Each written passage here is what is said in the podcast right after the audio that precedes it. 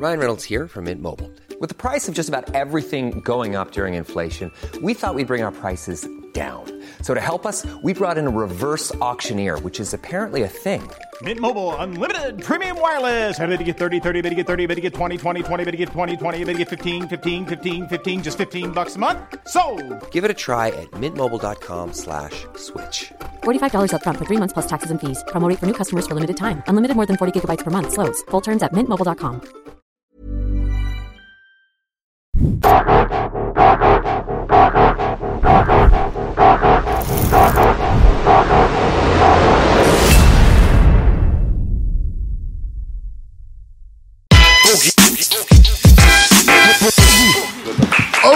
Mir ist egal, was der Wettermann sagt. Ich bin mit euch und es wird ein guter Tag. An diesem Tisch wird nicht gelogen. Faisal Kavusi. Recht neben mir Vedas, Richtung Boogie. Willkommen in der Hölle. Ja, danke schön. Am Start. Ich mich wie Welcome, welcome. Let's get ready to mumble. Mumble in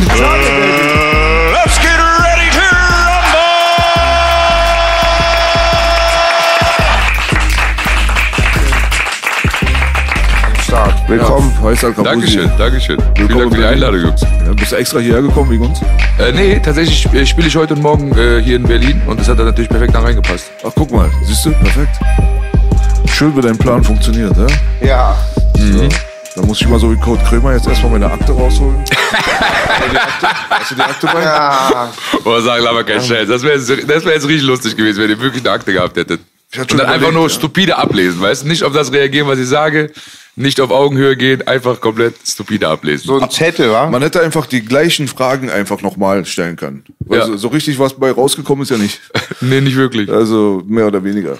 Bist du, bist du eigentlich stolz drauf, dass du äh, Krömer abgesetzt hast? Hast du nicht wirklich, aber du weißt, was ich meine. Boah, eigentlich, eigentlich bin ich mit der ganzen Situation komplett unzufrieden, weil als ich da hingefahren bin, beziehungsweise als ich überhaupt zugesagt habe, bin ich ja hingegangen als, als äh, ja, ich will nicht sagen Fan, aber als jemand, der ihn sehr respektiert und das feiert, so was er macht. Und mir war ja von Anfang an klar, das wird jetzt nicht angenehm, das wird unangenehm, aber ich dachte, es wird lustig, weil so kennt man den halt so. Und jetzt im Nachhinein denke ich mir eigentlich voll schade. Also ich hätte mir echt gewünscht, dass wir da äh, cool rausgegangen wären und äh, nicht so eklig läppisch. Aber ich konnte ja nicht einschätzen. Ich konnte ja nicht erwarten, dass der so negativ mir gegenüber gestimmt sein wird. Was sagt man dazu immer? Never meet your idol, ne?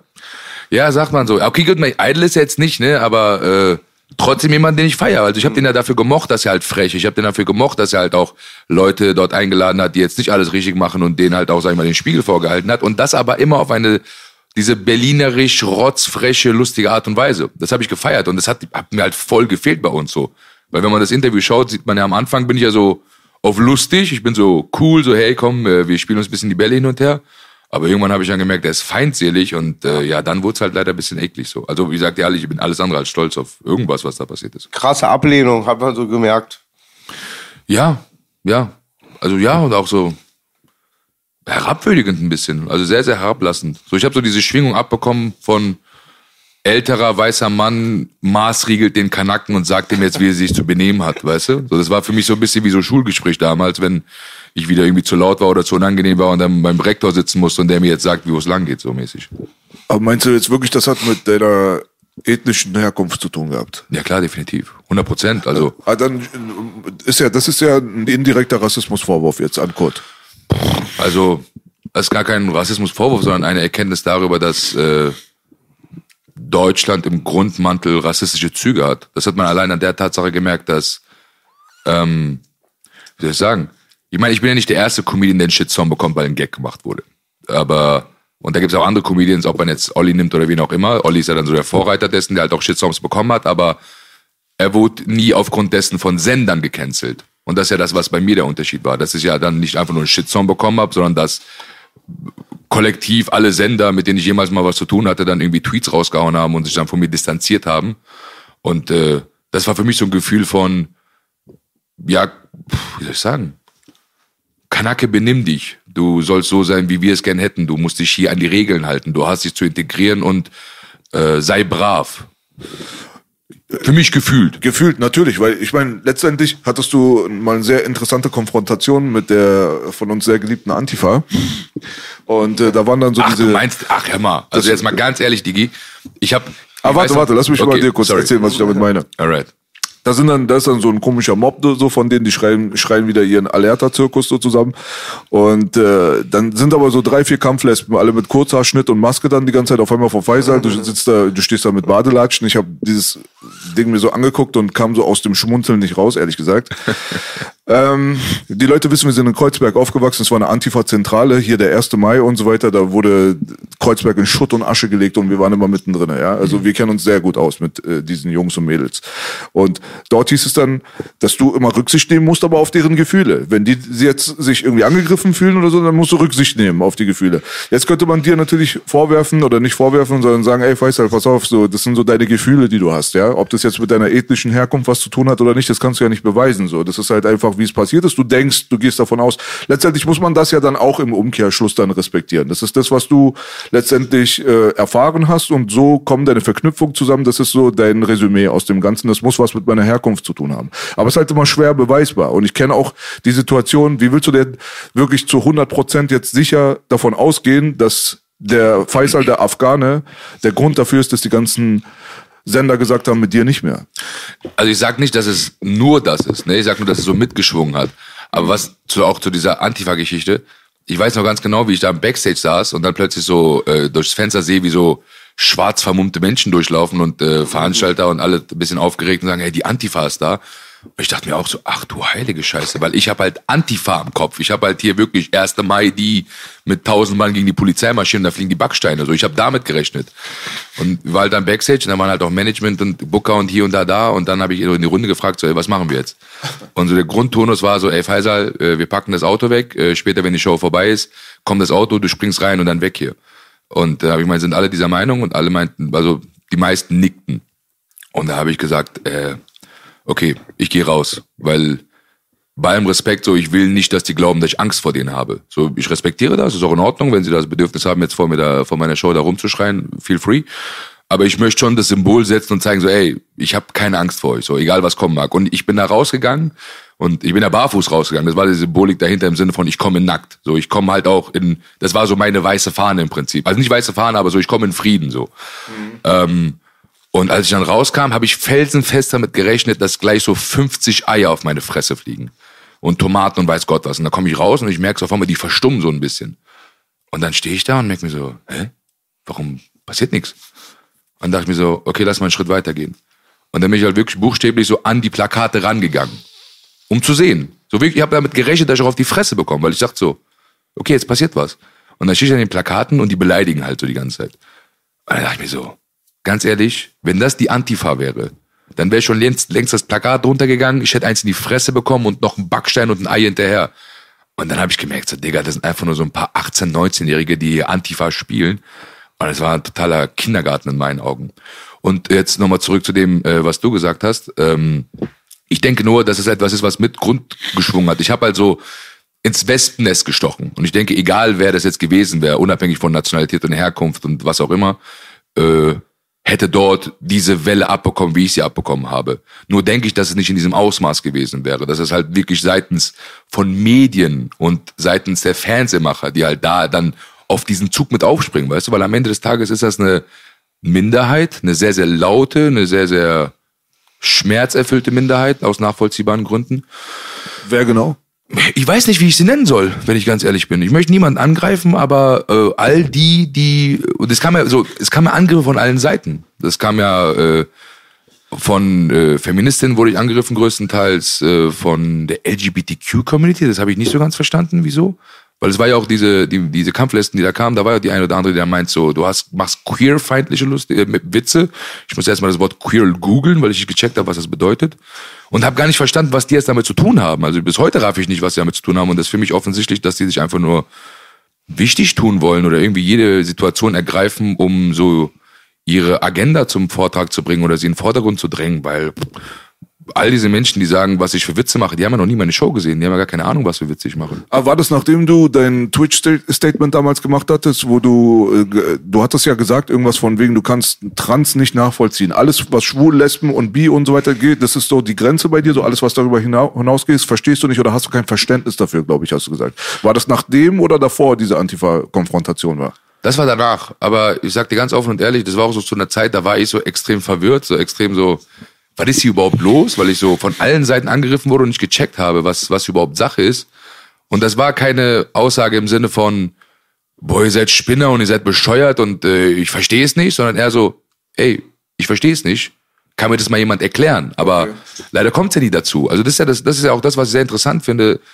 Ich, also wer mich kennt, der weiß, dass ich jeden leben lasse, so wie er ist. Also dafür bin ich zu offen. Dafür bin ich ja selbst voll der Spinner und habe ja auch das Bedürfnis, so zu sein, wie ich sein möchte. Und das halt einfach nur in Form von Gags, die ich machen möchte. Und entsprechend respektiere ich ja jeden, der so sein will, wie er will. Also ganz ehrlich, äh, willst du sein Pikachu, sein Fuchs, sei, sei was immer du willst. Ähm, nur was ich halt, halt schwierig finde, ist, wenn die dann versuchen, so deren Weltvorstellung mir den Rachen runterzustopfen. So, das, das ist halt, das, das ist halt der Punkt, wo ich sagen muss, so, hey, stopp, sei was du willst, aber lass mich in Ruhe und vor allem halt im nächsten Blick, so mit Blick auf die Zukunft, vor allem wenn ich jetzt sehe, wie sehr das auch Kitas und Kindergärten und sowas einnimmt, denke ich mir so, lass meine Kinder in Ruhe, verdammte Scheiße. Weißt du, so, das, ist etwas, gedacht. das, das ist so etwas, das macht mir ein bisschen Angst, weil ich mir denke so, ey, macht doch, was ihr wollt, aber lasst doch mich in Ruhe. Weil das ist halt so das, was ich so nicht so ganz verstehe, weil ich mir denke so, ihr wollt sein, wie ihr wollt, warum darf ich nicht sein, wie ich bin? Weißt du, was ich meine? Ja, also für mich hat sich nur die Frage gestellt, ob vor dieser Konfrontation irgendwelche eindeutigen Geschichten von dir gelaufen sind, wo du mal in der Öffentlichkeit dich über LGBT oder Transfeindlichkeit oder wie auch immer geäußert hast. Also ich persönlich, ich bin ja ein äh, sehr bekannter in der Öffentlichkeit Kritiker der LGBT äh, Community, die nie existiert hat. Es gibt keine LGBT-Community. Der Wortlaut an und für sich ist eine Beleidigung, weil die alle miteinander gar nichts zu tun haben. Es gab noch nie eine Community und es wird auch nie eine Community geben.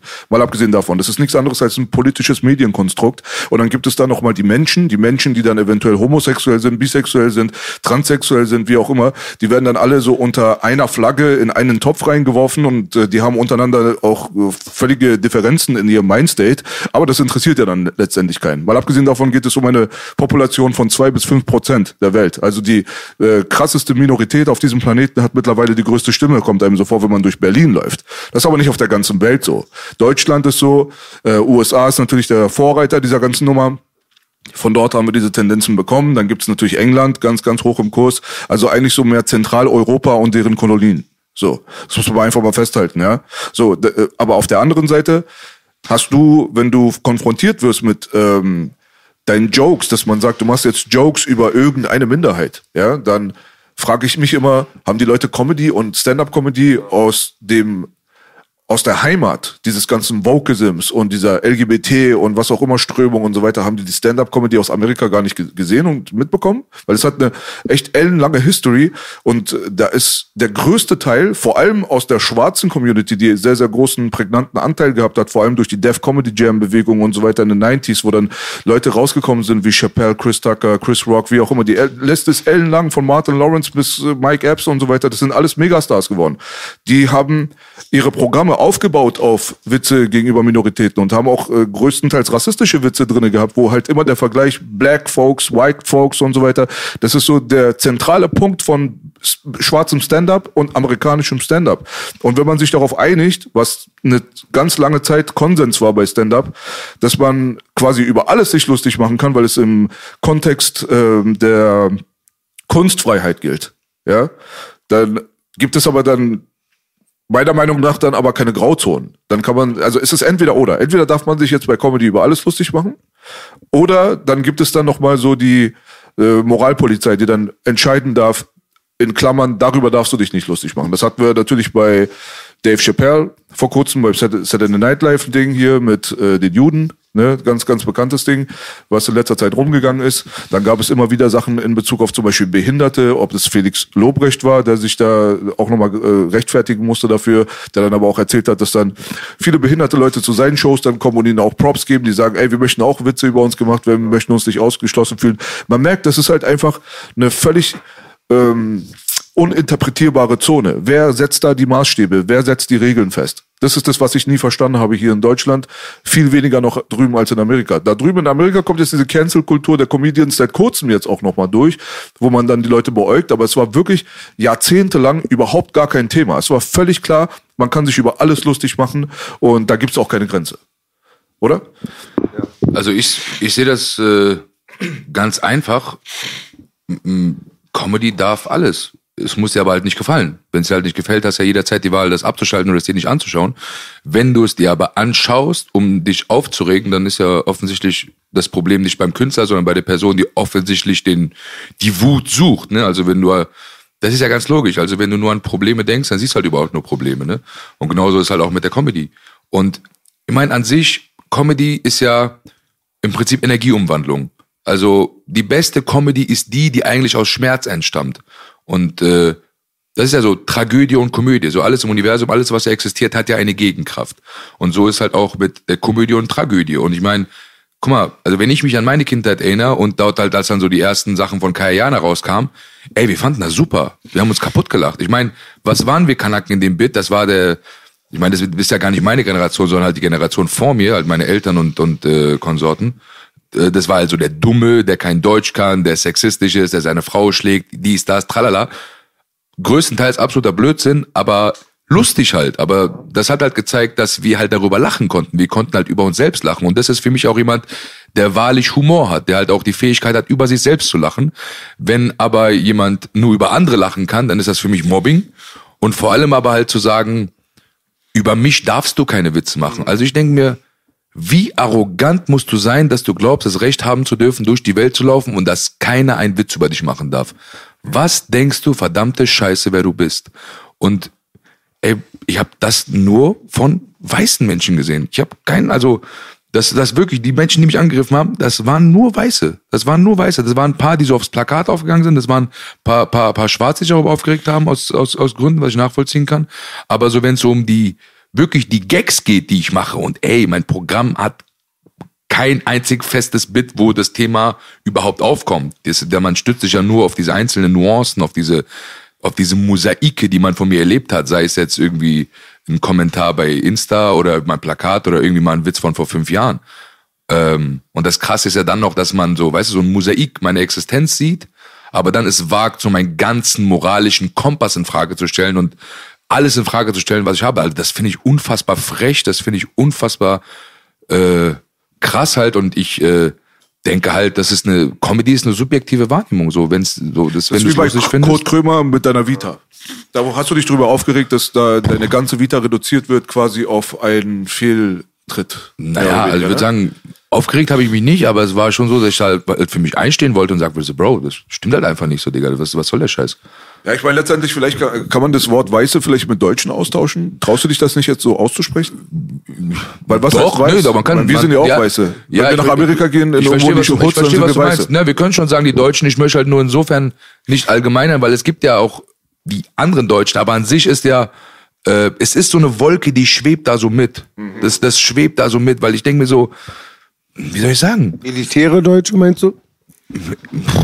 Das ist Schwer zu, das, ist, das ja. ist halt das Ding, das ist so, das ist ja das, was du Auch vorhin meintest, so, als ich sagte ne? so die und du meintest, wer sind die und ich denke mir halt, ich weiß halt auch nicht, wie ich die nennen soll, aber für mich gefühlt sind das einfach sehr, sehr schmerzerfüllte Menschen, die anscheinend schlimme Erfahrungen in ihrem Leben gesammelt haben, aber halt von der Außenwelt erwarten, dass sie so ist, wie sie es sie gern hätten, damit es ihnen gut geht.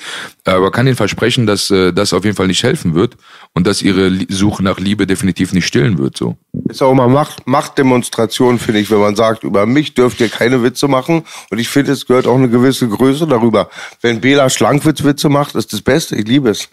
Ja, aber es ist eine Frage der Intention. Also wenn was böswillig ist, dann ob das ein Witz ist oder ob das ein ernst gemeinter Kommentar ist, dann ist er böswillig. Da gibt es auch darüber nichts mehr zu reden. Das hat auch im Kontext der Comedy dann einfach nichts mehr zu suchen. Und äh, in dem Augenblick jetzt, wenn du gesagt hast, dass es meisten, die meisten Deutschen sind, ich würde mal sagen, das ist dann meistens diese Political Correctness-Ecke, die in Deutschland so mehr oder weniger groß geworden ist. Ja, da so gibt es natürlich nicht nur Deutsche, da gibt es auch ganz, ganz viele von unseren Leuten mittlerweile da drin, die sich da völlig verloren haben. Ja, die, Ja, aber da sind halt die Kanaken, die so den Deutschen gefallen wollen, so die so dazugehören wollen und sich so dem Ganzen auch so ein bisschen unterwerfen. Und ich bin halt so an dem Punkt, so ob jetzt egal familiär oder wer auch immer, also mir ist ja scheißegal, wer du bist. Äh, und ey, ich habe auch Stress mit Familienmitgliedern gehabt, weil ich Witze gemacht habe und die dann wirklich echt Stress gemacht haben. Und ich dann auch gesagt habe so, ey, was denkst du, wer du bist? Also ist mir scheißegal, ob du mein Onkel bist oder der große Vater, äh, der große Bruder meiner Mutter oder was dir auch einbildest zu glauben zu sein, dass du jetzt glaubst, hierher zu kommen und mir zu sagen, wie ich meinen Job zu machen habe. Komm ich zu dir und sag dir, wie du dein Taxi fahren sollst? Nein, mache ich nicht. Also komm du auch nicht und sag mir, wie ich meinen Job zu machen habe. So. Okay, familiäre Sachen, die klärt man im Privaten so. Das ist jedem seine Perspektive. Aber du verstehst, was ich Na meine. klar, Im Sinne ich. von so, was, was ich damit sagen wollte, ist jetzt, ich beuge mich keinen Autoritäten so. Also das, dafür bin ich auch zu sehr. Äh, ich meine, ich bin jetzt älter geworden, man wird ein bisschen ruhiger, man wird ein bisschen entspannter, aber so dieser, Grund, dieser Grundgedanke von, ich äh, beuge mich nicht einer Autorität, nur weil sie mächtiger ist. Und jetzt am Ende des Tages reden wir von Gags. Jetzt muss ich aber dazu sagen, wie gesagt, eine Intention, die nicht auf Humor basiert, sondern äh, einen feindlichen Hintergrund hat oder vielleicht auch einfach nur äh, provokativ ist oder beleidigend oder wie auch immer, was dir ja vorgeworfen wurde, da fallen mir dann zwei Sachen ein. Erstens, äh, dass du einen gewissen Backlash nicht nur von deutschen, weißen oder woken, wie auch immer, political correcten Motherfuckers da draußen gehabt hast, ist ja spätestens nach dem George Floyd-Ding dann bekannt geworden. Da hast du dann wahrscheinlich von den Schwarzen auch ein bisschen was gehört. Da gibt es auch zum Beispiel eine relativ radikale Splittergruppe von denen, die zum Beispiel auch der Meinung ist, dass man keine Witze über nichts machen darf über sie. So, das gibt's auch, muss man dazu sagen. Es gibt's wirklich in jeder Schicht, aber es kommt, glaube ich, auf die geografische Position mittlerweile auf dem Planeten so ein bisschen an, wo das mehr verbreitet ist, dieses Gedankengut. Dieses, wir sind jetzt völlig Political Correctness äh, Trip und keiner darf Witze über uns machen und so weiter. Das gibt's ein bisschen mehr in, wie gesagt, Deutschland, England, USA, ein bisschen weniger in der Türkei, ein bisschen weniger in Afrika. So, da hat man vielleicht auch ein bisschen äh, eine andere Herangehensweise. Wenn du jetzt in Dubai bist oder wie auch immer, da kannst du dann das Entgegengesetzte von Political Correctness teilweise dann erleben, wie wir bei der WM zum Beispiel erlebt haben, wo sie dann nach Katar gegangen sind und eigentlich quasi ihre deutschen mitteleuropäischen Werte auf die mittelöstliche Region übertragen wollten und dann auch noch beleidigt waren, dass die anderen nicht so sind, wie wir sind, wir in Anführungsstrichen. Das hast du zum Beispiel in Dubai und so weiter, dass da äh, solche Plakate verboten sind, zum Beispiel, wo der Weihnachtsmann irgendwie den anderen Mann küsst und so weiter. Diese ganze LGBT-Geschichte, die wir vorhin angesprochen haben, die ist dort zum Beispiel teilweise sogar zensiert. Also je nachdem, wo man aufwächst, ist diese Statistik ein bisschen höher oder ein bisschen niedriger an, anzusehen. Aber was ist jetzt zum Beispiel der Hintergrund, der gedankliche Hintergrund, äh, dieses George Floyd-Ding zu machen, wollte ich dich fragen? Weil für mich, ich habe den Gag nicht gecheckt, ehrlich gesagt. Was ist jetzt der Witz? Und auf der anderen Seite hast du ja auch selber zugegeben, dass dieser K.O.-Tropfen-Kommentar, der Kommentar unter einem Kommentar, der berühmte Satz, dass das Ding halt eigentlich äh, schon von deiner Seite aus eher so als Trigger gemeint war. Du wolltest sie beleidigen oder du wolltest sie irgendwie aufregen. So. Ähm, Wer ist sie ich wollt- überhaupt? Was ist da passiert? Also in meinen Augen nicht, äh, nicht besonders nennenswert.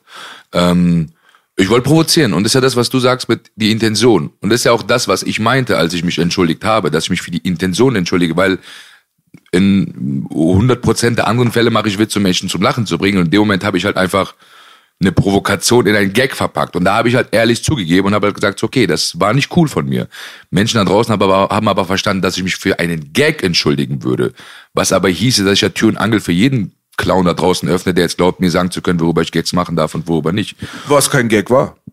Das Es war, war, ja es, kein war Gag, verpa- oder? es, naja, es war schon, es war verpackt als Gag. So viel kann man sagen. Also Okay. es, war, ja- es war ja schon, als wäre es auf einer Bühne gewesen. Also wären wir jetzt auf einer Bühne gewesen und da wäre mir halt irgendwie so eine Oberemanze gekommen, wäre mir Läppsch gekommen und ich hätte den Spruch gebracht, der hätte so dann johlendes Publikum gehabt.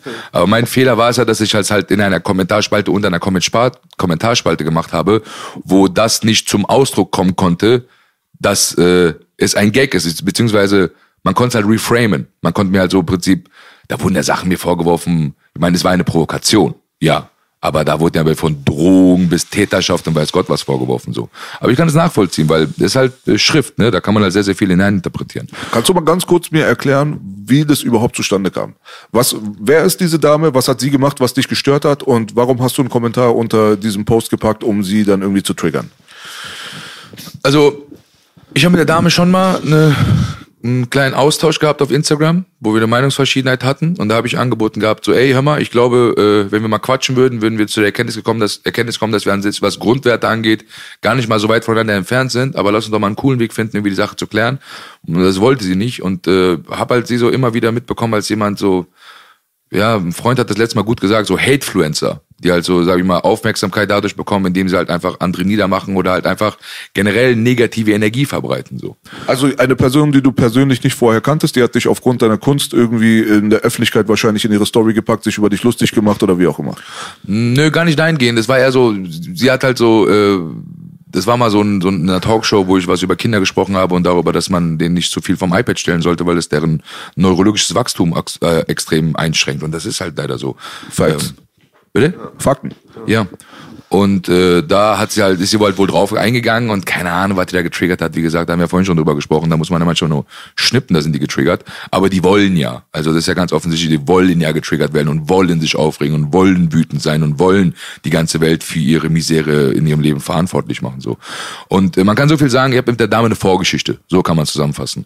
Und als ich die dann gesehen habe, habe ich so, boah, jetzt ist die Wichtigtourin wieder noch da. Und jetzt jetzt so gerade so sehr ehrlich gesprochen und das aber auch nochmal, jetzt weiß Gott wie lange her, also nochmal ein ganz anderer emotionaler Punkt, an dem ich war, weil ich habe in der Zwischenzeit sehr, sehr viel an mir gearbeitet, so.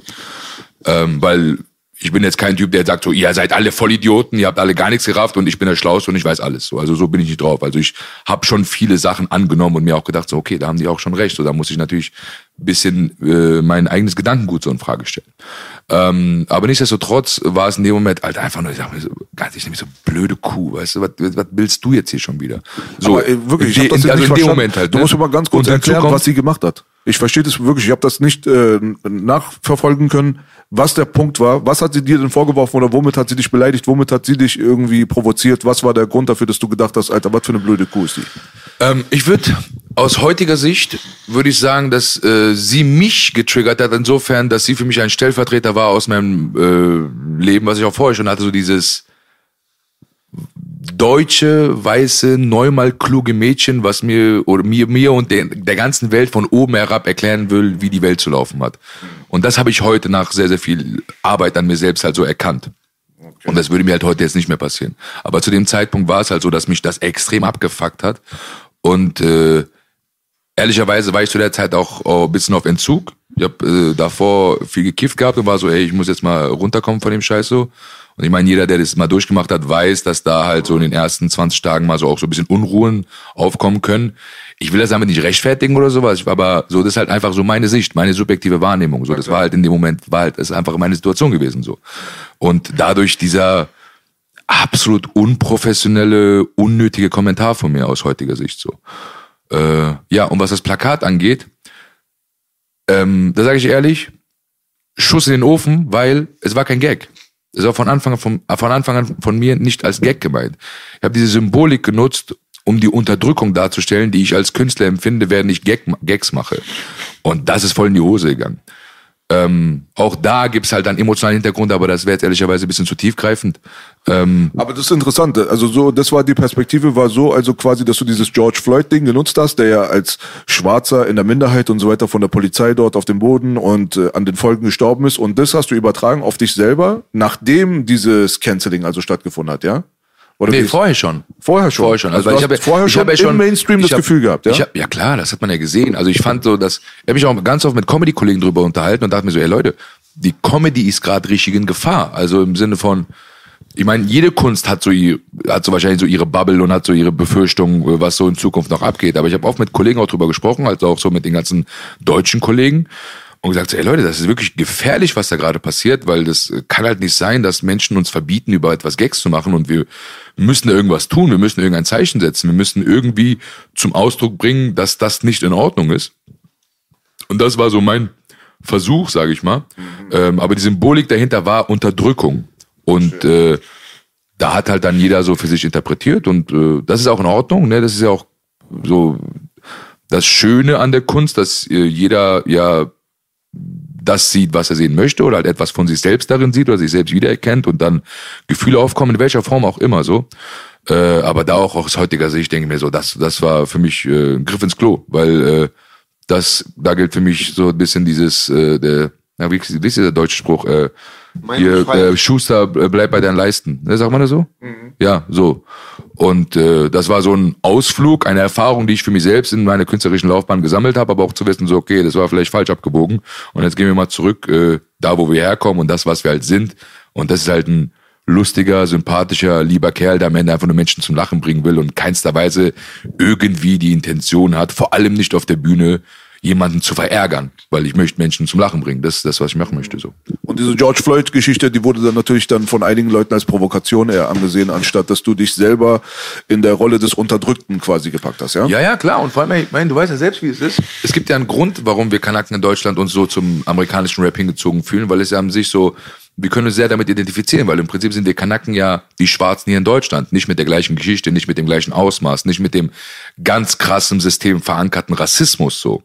Ähm, der dort wirklich Sklaverei systematisch, ja eben, genau so, das meine ich halt damit auch mit dem geschichtlichen Part so. Das ist halt ganz krass, aber so dieses Prinzip von Unterdrückung ist halt sehr, sehr ähnlich und deswegen haben meine Cousins, meine, meine ganze Familie, also wir alle große Hip-Hop-Fans und auch immer schon das Ganze gemocht, weil die Schwingung, die, dieser, diese Schmerzschwingung halt sehr, sehr ähnlich ist. Diese, dieses Gefühl von Unterdrückung, dieses Gefühl von du bist nicht so viel wert wie wir, du hast die Fresse zu halten und äh, ja, bist unserer nicht würdig. Das sagen lustigerweise sogar selbst die äh, Afroamerikaner, die hier früher stationiert waren, mit denen unsere Verwandten und so weiter sehr, sehr enge Beziehungen gehabt haben. Sehr enge Beziehungen. Also teilweise miteinander aufgewachsen und so weiter, auf der Militärbasis und so weiter, dann beste Freunde geworden und so ein Kram, ja. Also da gibt es ganz viele Geschichten, die ich dir erzählen könnte, wo immer wieder der Vergleich gekommen ist, so, wo die gesagt haben, ihr Kanaken, ihr seid hier so, ihr seid die Negroes, so. Ihr werdet so gesehen und behandelt, wie wir dort drüben gesehen und behandelt werden.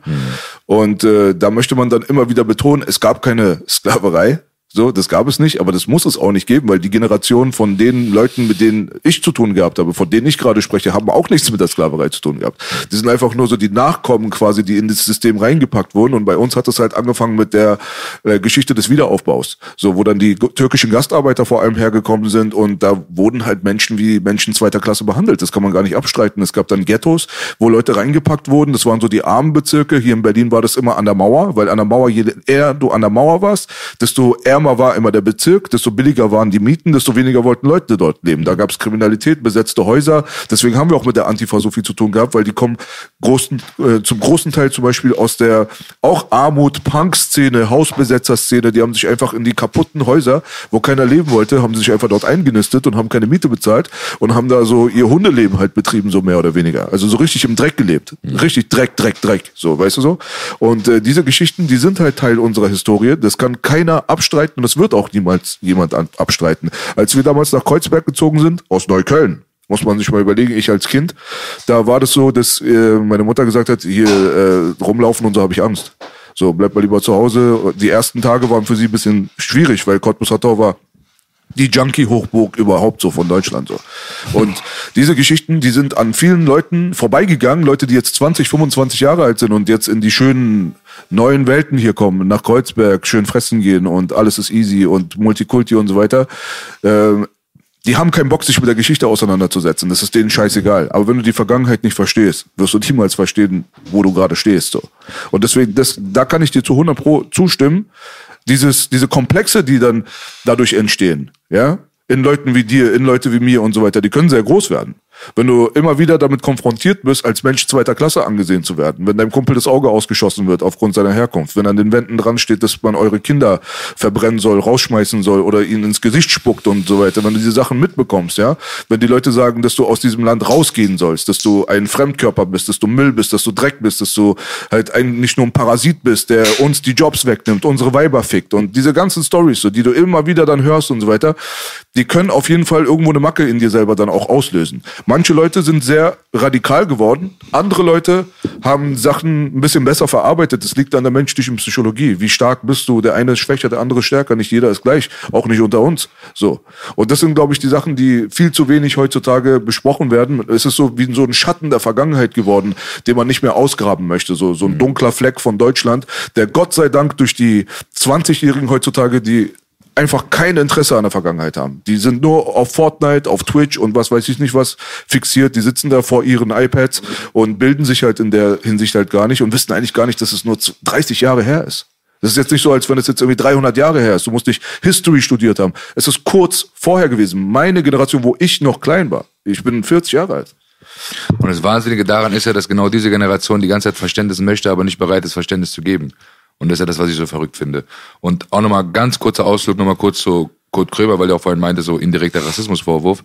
Weißt du, Bro, ich bin, ich bin da kein Fan von. Also ich bin äh, da kein Fan von jemanden irgendwie deswegen an den Pranger zu stellen und zu sagen, du bist jetzt so, du bist jetzt so oder du bist jetzt so. Ich erkenne nur Tendenzen. Aber weißt du, bei so Kurt Krömer, der brüstet sich ja damit, dass er halt so Ausländer mag. Er mag ja Ausländer und aber weißt du, was ich so auch in der deutschen Comedy halt auch generell so während meiner letzten elf Jahre Karriere festgestellt habe? Die Deutschen mögen dich, sind nett zu dir, aber solange sie dich dir gegenüber überlegen fühlen. Und Kurt Krömer mag Kanaken, aber Kurt Krömer mag so meine Eltern Kanaken. Den er sich sprachlich und intellektuell überlegen fühlt. Aber sobald er merkt, dass jetzt hier andere Level Kanake kommt, der sehr gut Deutsch spricht, der ihm manchmal halt auch einen Spiegel vor die Nase hält, weil ich weiß ja genau, womit ich ihn getriggert habe. Ich weiß genau, mit welchem welchen Satz ich gesagt habe, der dazu geführt hat, dass bei ihm dieser Flucht- oder Angriff-Instinkt geweckt wurde. Und Welcher äh, war das? Der Satz, das war der Satz, du bist nicht geheilt.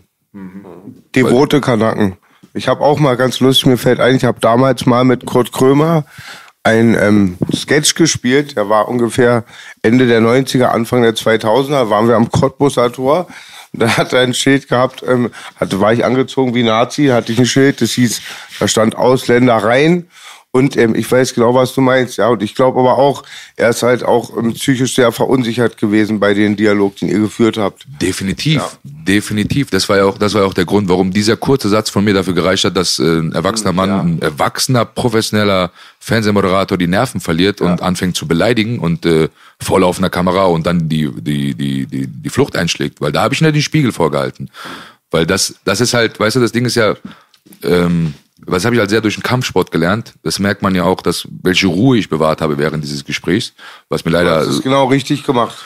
ja, was heißt richtig? Also ich musste ja mich in dem Moment verteidigen, ne? aber da hat er halt sehr, sehr hart die Deckung fallen lassen. Weil Kurt Krömer ist halt gewohnt, sobald er das Wort Depression sagt, dass alle halt um ihn herum dann sind so, ach du Armer, ach ja, ganz schrecklich, ganz schlimm. Also ey, aus meiner Sicht, ich habe auch schon, ähm, wie soll ich sagen, will da jetzt nicht zu weit drauf eingehen, aber äh, Situationen in meinem Leben durchgemacht, wo es nicht ganz so schön und, und, und hell war, aber ähm, der hat drüber gesprochen, ist auch in Ordnung, hat ein Buch darüber geschrieben, ist halt von Talkshow zu Talkshow gewandert, hat überall rum erzählt, ich bin geheilt, ich bin geheilt, ich bin geheilt. Ich weiß selbst aus eigener Erfahrung jetzt, das ist nicht so einfach mit dem Thema Heilung. Ich habe mich damit sehr, sehr, sehr, sehr intensiv und sehr, sehr tief auseinandergesetzt. Das geht nicht so leicht, wie man sich das vorstellt. Aber dann auf Basis dessen, auf Basis dessen, dass er sich mit diesem Buch halt auch bereichert hat an, an depressiven Menschen, die sich dieses Buch gekauft haben und sich von ihm verstanden gefühlt haben und er sich von denen verstanden gefühlt hat. By the way, Verständnis ist auch nur eine Form der Liebe.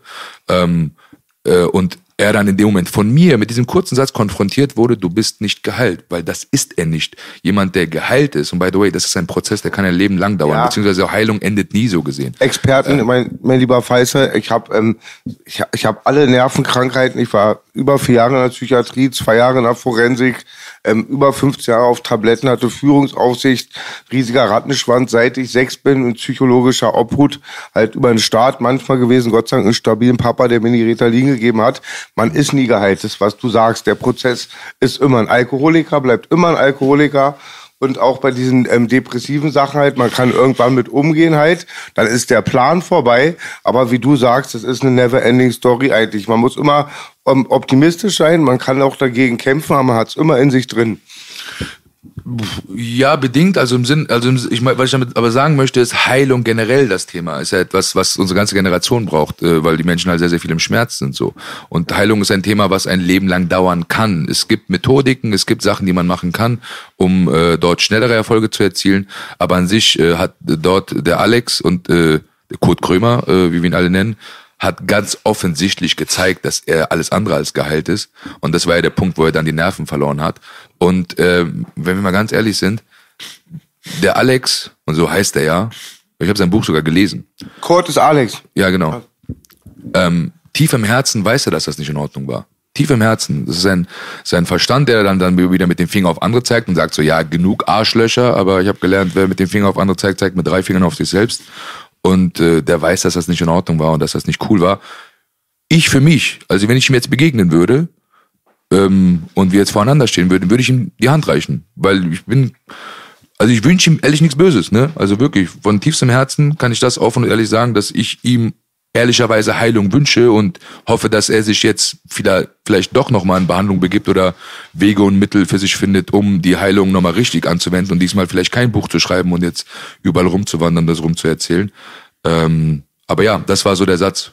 Und das war, ja, Also das Ding ist so, ich finde da nichts Verwerfliches daran, dass man ein Buch über seine eigene Erfahrung äh, schreibt. Man kann damit auch anderen Leuten helfen und trotzdem Geld damit verdienen. Das ist völlig in Ordnung. Es gibt ganz viele andere Bücher, die ich dir jetzt nennen könnte, weißt du, die die Menschheit völlig in die Hölle getrieben haben. Also da steht so viel Desinformation drin und so viel Bullshit, was so viel Schaden verursacht hat. Da ist Kurt noch so irgendwo im äh, völlig irrelevanten Bereich, meiner ja, Meinung ja, nach. aber da war halt überall eine Lüge dabei. Ich bin geheilt. ich bin geheilt, ist ja auch irgendwie Das ist so halt eine Lüge, Frage der, der Perspektive, Gesellschaft weißt erzählt du? hat und ich wollte, weiß ich nicht. Also es ist halt auch eine Lüge, die er sich selbst erzählt hat, die er sich wahrscheinlich noch bis zu dem Zeitpunkt erzählt hat, wo er mit mir da gesessen hat.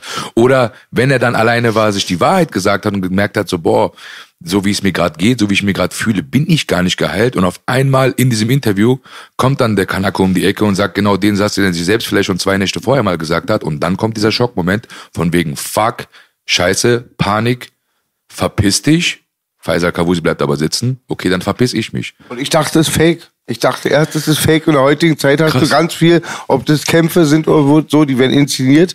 Ich dachte, Hatte, keinen, hatte keinen faken Charakter. Ich denke, so gut wie keiner ist davon ausgegangen. Man hat aber auch schon gesehen Da hat gehabt. schon viel, viele haben, haben das gedacht, ehrlicherweise. nee, ich fand das auch- es war halt schon so schockierend. Ja. Also ich war auch, saß so dann da und Ja. dachte mir so, what the fuck is Ja, going on ja, Was passiert ja. hier gerade? Ist das jetzt, meint er das jetzt ernst? So Also ist so, das jetzt so gute? Schauspieler seid ihr auch nicht. Also dann hättet ihr einen Nö, Oscar also, verdient gehabt. Hör mal, also, also danke an jeden, der mir das zutraut. Ja, also man hat schon gesehen gehabt, da gab schon gewisse Tendenzen. Als du äh, da warst, warst du zwar der letzte Gast, aber es hat Kurt ja selber dann auch gesagt, dass es schon vorher sich angebahnt hat, dass er eigentlich keinen Bock mehr äh, erstens auf das Format gehabt hat. Aber ich meine, wenn man sich als als depressiver Mensch, ja, und äh, Heilung ist immer, finde ich, schon ein bisschen so eine Frage der Perspektive. Man kann ja auch zu einem gewissen Punkt, wenn man sich vergleicht mit äh, zum Beispiel super depressiven Zuständen und es geschafft hat, davon 80 Prozent hinter sich zu bekommen, da kann man ja trotzdem von sich sagen, man ist geheilt. Man, das heißt ja nicht, dass man nie wieder Depressionen hat oder dass man sich nicht triggern lässt von irgendwas, was halt tief in der Seele drinne sitzt. Das ist so Punkt Nummer eins. Auf Aber das ist ja eine Formulierungssache. Dann würde ich eher, dann würde ich eher sagen, ich habe Fortschritt in meiner Heilung gemacht. Aber Heilung klingt endgültig. Das klingt mit, ich bin fertig. Richtig. Aber 80 Prozent ist halt nicht fertig. Und wenn halt vor allem diese 20 Prozent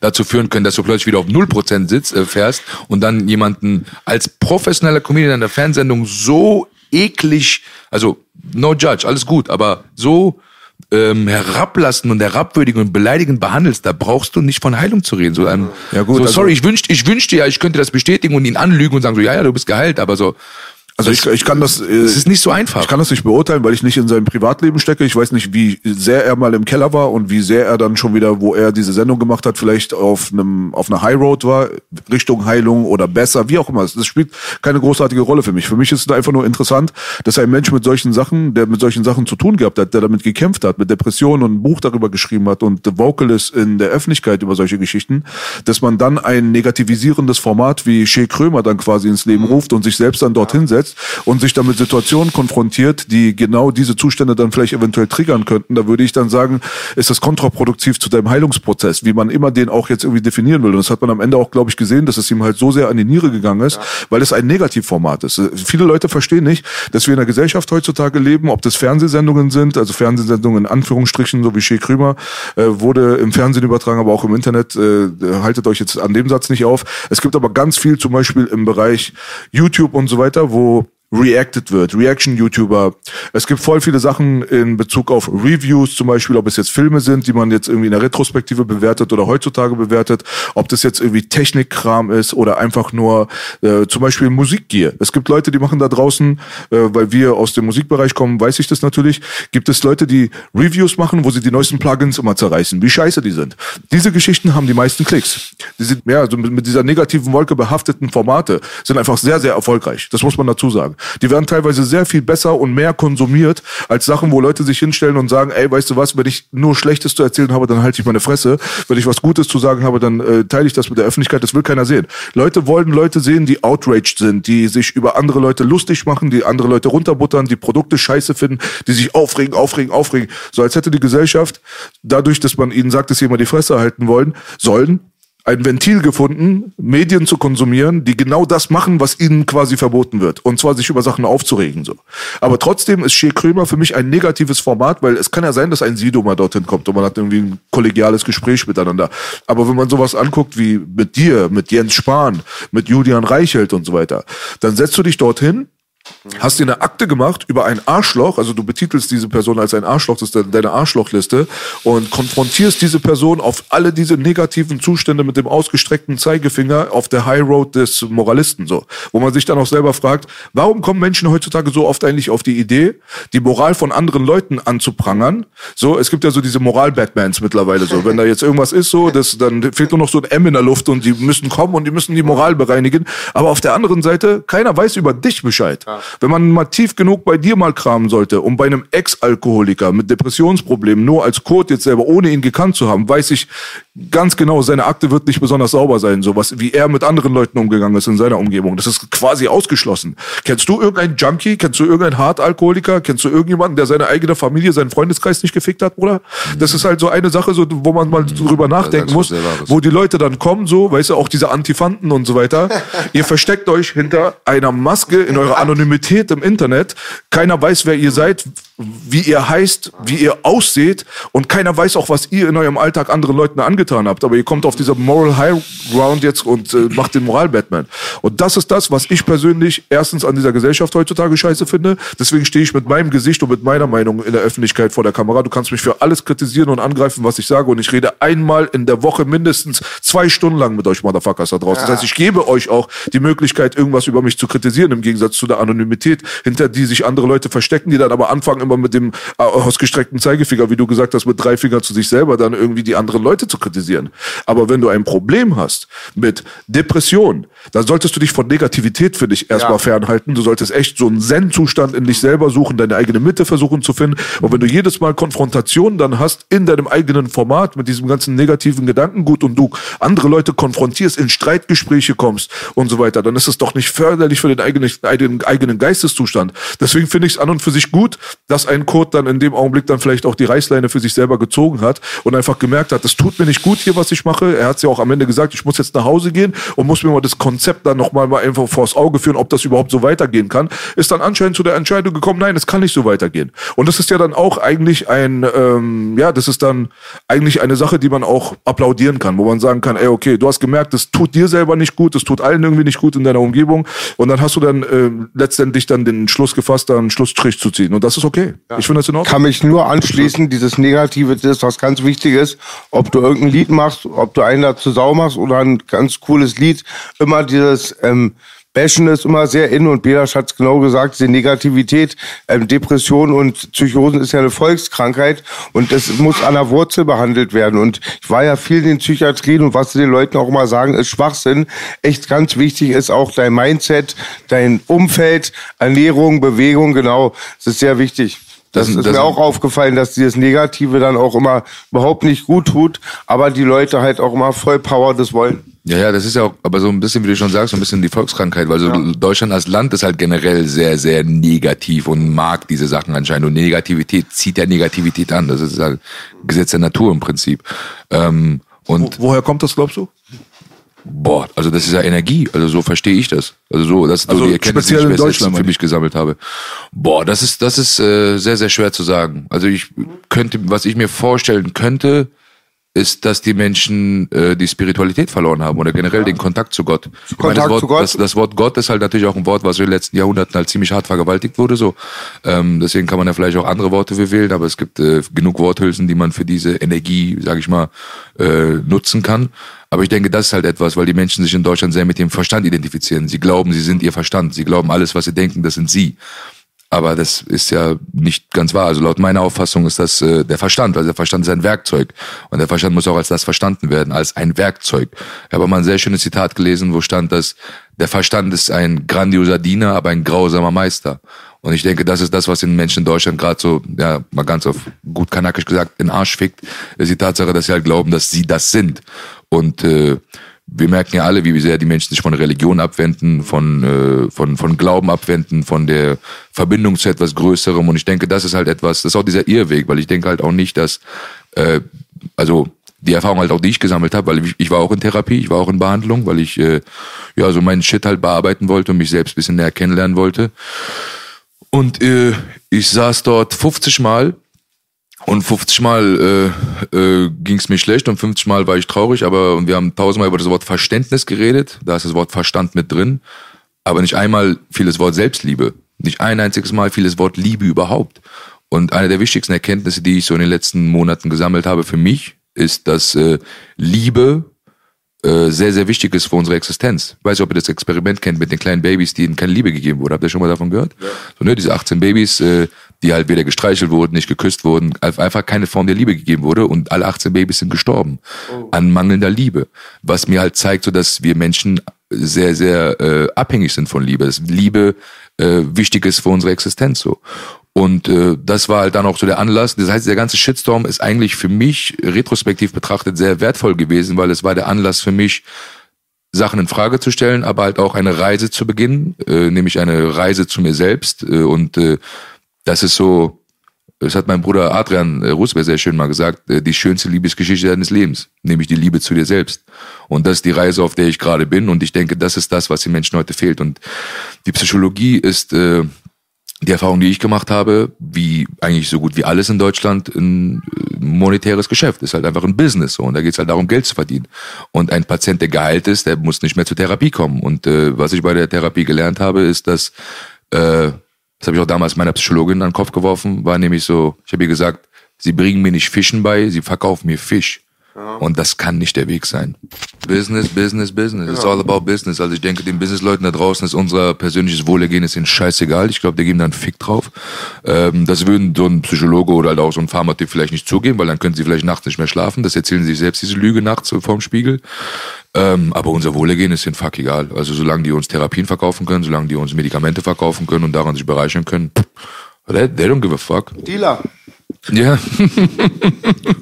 Hier in Deutschland hat man definitiv das Gefühl, als wenn es ähm, ein bisschen, ja, schon ein bisschen dunkler ist, was die Wolke angeht. Woran das jetzt genau liegt, das kann ich dir jetzt auch nicht erklären. Das hat vielleicht auch mit den Sachen zu tun, die du gerade gesagt hast. Aber was genau bedeutet für dich jetzt äh, Glaube an Gott? Bist du jetzt religiös? Bist du äh, spirituell? Was genau macht das bei dir aus?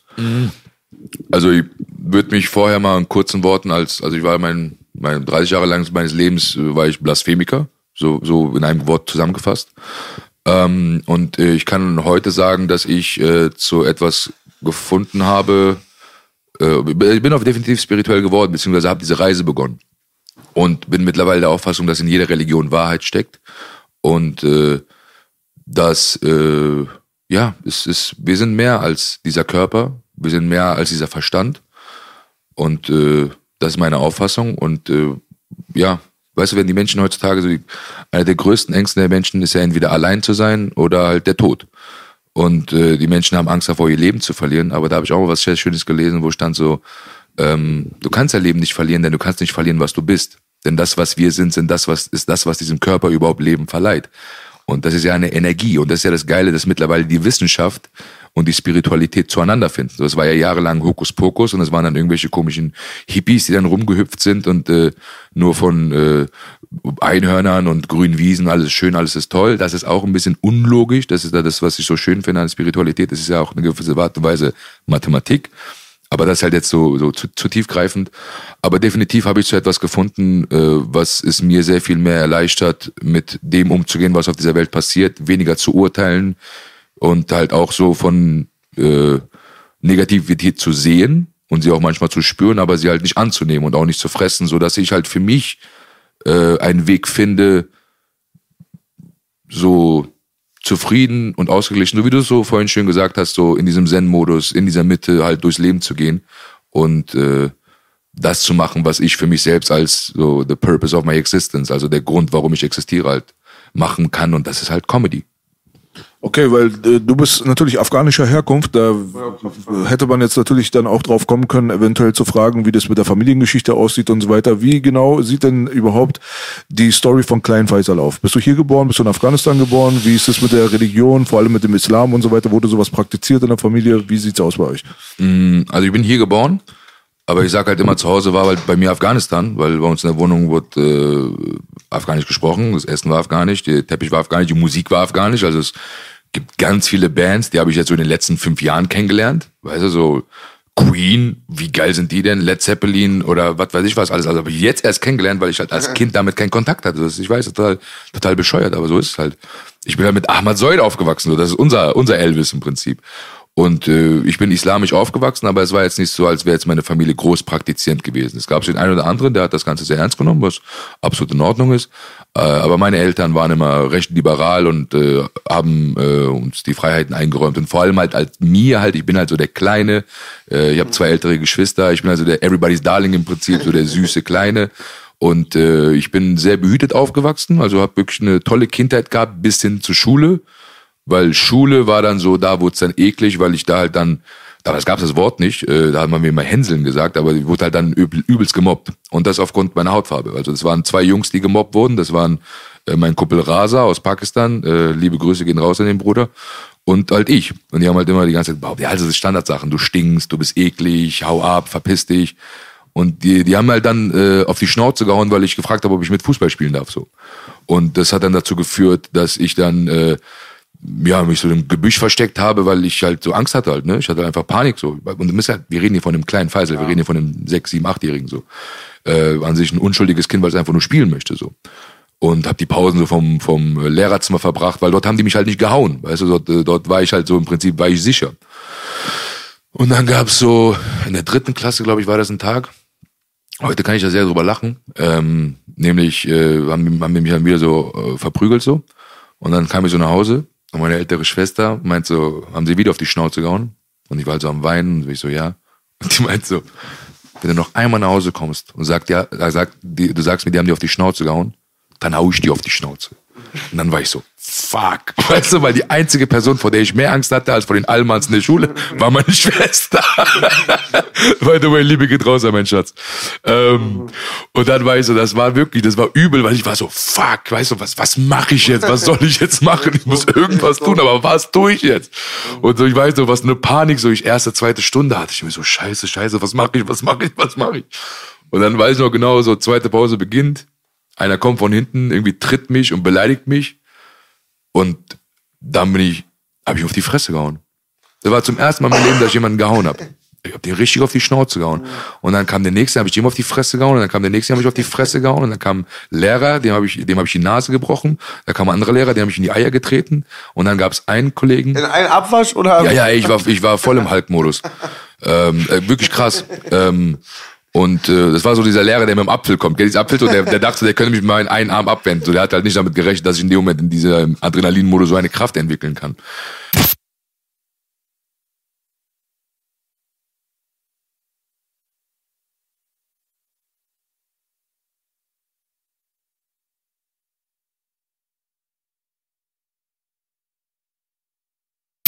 Und da ist ja bei mir dieses Prinzip entstanden von, warte mal, wenn die dich angreifen und du greifst zurück an, dann endet das. Und das ist so ein Glaubenssatz. Jetzt ein Beispiel so. Und äh, ja, das ist so, so ein sehr, sehr prägnanter Teil meiner Geschichte gewesen. Ähm, und äh, dann äh, recht entspannt, recht durchschnittlich so die Schule durchmarschiert bis zum Abi. Ein solides kanakisches 3,1 äh, gemacht, dann ein halbes, äh, paar, paar Monate so rumgeirrt, weiß ich nicht wirklich gewusst, so, was mache ich jetzt hier eigentlich? So, ich mache einfach das, was äh, meine, meine Eltern und mein Onkel sagen. Die würden schon wissen, was sie sagen. Äh, was sie sagen. Ich war halt so zu schlecht für Medizin und so ein Kack. So, ich meine, ist ja, glaube ich, bei Iranern ist ja auch so ähnlich. So, da hast ja vier Optionen, die du halt werden kannst. Du bist halt entweder ein Arzt, ein Anwalt, ein Ingenieur oder halt eine Schande. So. Und ich war halt so Fraktion Schande, weil ich habe dann, glaube ich, Umweltingenieurswissenschaften studiert, weil das das einzige Studiengang war, der halt ohne NC war. Ähm, und äh, das war also gar nichts für mich, weil es war halt so pure Theorie und äh, heute weiß ich halt, dass ich ADHS habe. Das wusste ich damals nicht, aber es fiel mir halt natürlich sehr, sehr schwer, mich zu konzentrieren und mir diesen ganzen Scheiß mir anzueignen. Ich hab, hat mich auch einfach nicht interessiert so. Hat mir nicht gebockt so. Und dann habe ich eine Banklehre angefangen, weil äh, ich es cool fand, Anzüge zu tragen. Wir reden jetzt von einem 19-jährigen Faisal, ne? Und äh, so, ja, dann habe ich irgendwann, äh, aber parallel halt immer verschiedene Jobs gehabt, also viele Jobs gearbeitet, war immer sehr fleißig, muss ich sagen. Ähm, komisch, das von dir selbst zu sagen, aber ich hoffe, ihr wisst, was ich meine. Äh, und dann habe ich so auch parallel im Stadion gearbeitet, damals in Frankfurt, im Waldstadion, und habe so Führungen gemacht. Weißt, habe dann so eine Gruppe von Leuten gehabt, bin mit denen so durchs Stadion marschiert, habe denen so ein bisschen was erzählt und ich war halt einfach Faisal und ich bin halt lustig, ne, habe halt immer die Stories lustig verpackt, habe so ein bisschen was dazu gedichtet. Sportstadion meinst du, Faisal? Genau, Fußball. Im Fußball. Sportstadion. Ja, ja, Fußball, genau. Und was hast du da Eintracht so eine, eine, wie so ein ähm, Sightseeing oder was? Mäßig, genau. Da kamen halt die Leute an und ich habe gesagt, so hier das Stadion ist dann und dann erbaut worden, der und der ist der Sponsor, hier ist der Adler, der ist seit 1930, bla bla bla bla bla bla. Ähm, und dort habe ich erkannt, so ich habe da anscheinend was. Also so irgend- irgendein Skill habe ich, dass ich schaffe, dass diese Menschen mir anderthalb Stunden zuhören, lachen und am Ende mir noch irgendwie 50 Euro Trinkgeld geben, was damals natürlich mega geil war. Und dann irgendwann, um jetzt auch mal langsam zum Abschluss zu kommen, war dann so, äh, habe ich beim, ich habe damals so Videotexte mal gelesen, habe immer so Fußballnachrichten, weil dort waren die besten Nachrichten. Dann habe irgendwann einen Videotext beim RTL rangemacht und dann stand da so, Cindy sucht den Comedy Newcomer des Jahres. Und für mich, da war das damals so, okay, so Zeichen des Universums im Prinzip. Also, und da mein Gedanke war, so, ich will nicht alt sein und bereuen, es niemals probiert zu haben. Dann probiere ich es jetzt und wenn ich scheitere, dann scheitere ich halt. Aber wenn nicht, dann kann es der wichtigste, kann es die wichtigste Entscheidung meines Lebens sein. Und ich bekomme gerade richtig Gänsehaut, weil das wirklich so, das hat mein Leben verändert. So, es hat halt mir geholfen, zu mit der größten Liebe zu finden, die ich habe heute. Ist, und das ist Comedy. Und äh, da, ja, so hat diese Reise angefangen. Und damals meinen ersten Auftritt in Frankfurt vor sieben Leuten gehabt. Es waren meine zwei Geschwister, vier Angestellte und ein Taxifahrer, der Pause gemacht hat. Und der Penner ist auch noch mitten gegangen. Das hat mich richtig verletzt damals. Das hat mich richtig verunsichert damals. Ich auch noch so vorher so zwei Jackie Cola gedrückt, weil ich dachte so, no, da bin ich lockerer. Das war keine gute Idee. Einer wie einer im Demo redet. genau. Zeigt das neue Lied, der Quatsch die ganze Zeit. Warum machst du das? Genau. Und so, so hat diese Reise bei mir begonnen. Und dann halt, äh, ja, die einzelnen Comedy-Karriere-Steps halt dann irgendwelche offenen Bühnen gemacht, äh, Comedy-Slams gemacht, äh, Kleinkunstbühnen, wo die meinen Namen nicht auch richtig ausgesprochen haben oder den teilweise auch gar nicht wussten und so. Aber das war halt immer ganz geil, weil ich kam halt dahin und die Leute, ich war halt immer der einzige Kenneck. So komplett. Ihr müsst euch vorstellen, das ist so Allmann, Allmann, Allmann-Welt. Kleinkunst, offene Bühnen und sowas. Da waren keine Kennecks. Da waren halt nur so Allmanns, da waren also auch manchmal so Typen, die haben da so Gitarre gespielt und irgendwelche Songs und dann kam ich so komplett fremde Welt, weißt du, mit irgendwie dann irgendwie einer NWA-Kappe und irgendeinem Hip-Hop-Shirt und war so voll so. Und die waren immer so, ah, sie können später hier putzen. Weißt du? so, die Show geht noch zwei Stunden. Ich weiß nicht, nee, ich bin Künstler, ich trete auch auf. Weil du NWA sagst, wir sagen immer, die hassen Kanaken und lieben NWA. Genau, so äh, zusammengefasst die Geschichte des kleinen Faisals. Äh, wir haben dich irgendwann so wahrgenommen als den Kanacken, der im Mainstream angekommen ist, weil nicht jeder kriegt eine RTL-Show oder Sat 1 war das? RTL Sat. oder 1, Sat 1? Sat. 1. Sat 1. Und das ist dann schon so wieder so, so ein Step, der nennenswert ist, sage ich mal. Ja, auch wenn das Fernsehen natürlich an Relevanz verloren hat, jetzt aufgrund des Hypes des Internets, aber das ist jetzt auch schon lange am Laufen, ist das trotzdem immer noch so ein Stempel des Prestiges, wenn einer eine Show bekommt. Ja, Äh, Wie kam das zustande, dass du diese Show zugesichert bekommen hast und wie ging das zu Ende? Ähm, also ich bin damals eine Partnerschaft eingegangen. Also ich habe hab recht rasanten Anstieg, Aufstieg gemacht. Also innerhalb von vier Jahren habe ich mir schon einen ordentlichen Namen gemacht in der deutschen Comedy-Szene so, weil da war so, ich weiß, es gibt halt viele Comedians, die waren immer so ein bisschen publikumsabhängig. Weißt du, es waren die so von der Bühne kommen und sagen, oh, das Publikum ist scheiße, oh, die sind nicht gut drauf, bla bla. Aber ich war halt immer der Auffassung so, ey, du bist scheiße. Weißt du, wenn du halt nicht die Energie aufbringen kannst, das Publikum hochzupushen, dann bist du scheiße so. Und das ist ja wieder dieses Prinzip, wer mit Finger auf andere zeigt, zeigt mit drei Fingern auf sich selbst so. Und ich war halt so, ich habe immer abgeliefert. Also wenn ich auf der Bühne stand, dann war in, und wir reden hier von den ersten drei, vier Jahren, heute habe ich eine 100%-Quote. Heute, damals war so 95% meiner Auftritte war ich einer der Besten so. Und damit habe ich mir halt schnell einen Namen gemacht und habe ich aber damals eine Partnerschaft eingegangen mit äh, damals Brainpool, mittlerweile Bunny Jai große deutsche Produktions Comedy-Produktionsfirma. Äh, und äh, ja, dann war das halt so mein Rücken im Prinzip, weißt du. Die haben mich halt dann gepusht. Sie haben mich dann äh, Nightwatch als Moderator eingesetzt. Ich war bei der Hörsaal-Comedy als Moderator. Ich war äh, bei der 1 Live Köln Comedy Nacht XXL durfte ich mit agieren. Dann Luke Mockridge war da halt auch in, mit, äh, mit bei Brainpool im Boot und da war ich bei ihm in der Sendung des Öfteren als Sidekick, was halt super funktioniert hat. Die Leute waren da total begeistert von. Der Sender war begeistert. Und so kam dann halt auch das Interesse, weil die haben es halt natürlich denen die ganze Zeit angeboten, von wegen, ja, guck mal hier, schau mal, Faisal, eigene Sendung, wie sieht's aus, wie sieht's aus, wie sieht's aus. Und nach äh, vielen vorherigen Aktionen, nach so Let's Dance und sowas habe ich halt auch gemacht und viele, viele verschiedene Sendungen so und da halt immer abgeliefert. Also ich war halt immer einer der, die halt besonders irgendwie herausgestochen sind so. Oder auch beim Turmspringen, weißt du, musst dir vorstellen, kommt da so ein dicker Typ hin und alle denken so, der verkackt jetzt und auf einmal packt er einen Rückwärtssalto aus und alle sind so, what the fuck just happened?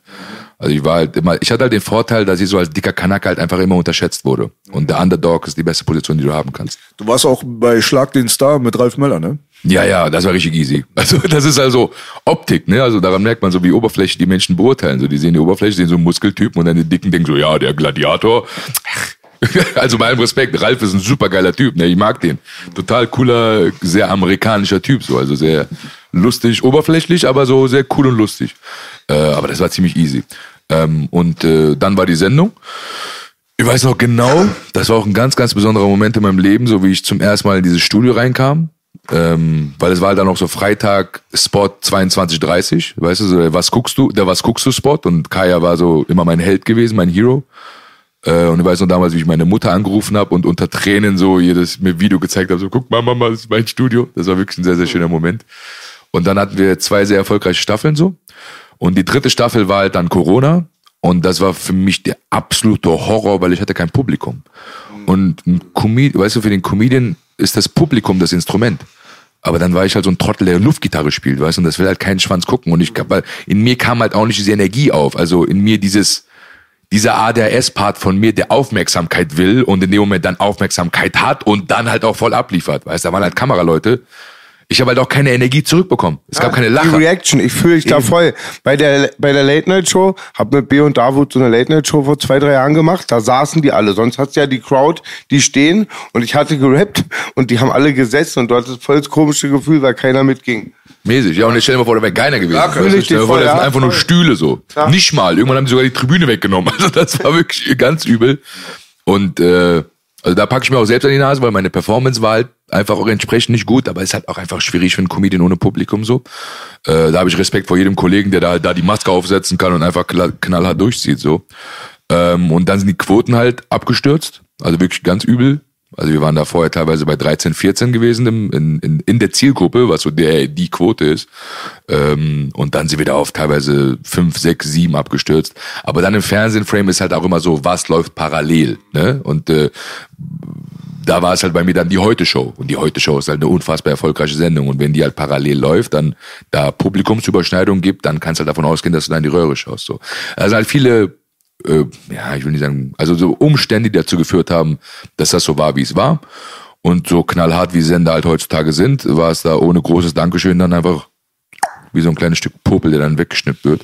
Aber so, that's the business, weißt du, da ist jetzt, bin ich jetzt auch nicht beleidigt oder sowas, so alles cool, alles easy. Äh, so läuft das. Äh, aber ja, wie ich halt auch gelernt habe, wenn eine Tür zugeht, geht irgendwo eine andere Tür wieder halt auch wieder auf. So, also easy peasy. Äh, lustigerweise ist das auch ein Kritikpunkt in Richtung Krömer. Also so ab dem Augenblick, wo das Publikum dann nicht mehr da war, hat man auch das Gefühl gehabt, dass da ein großer Teil von der Energy nicht mehr da ist und dann wurde die Sache dann auch verkrampfter.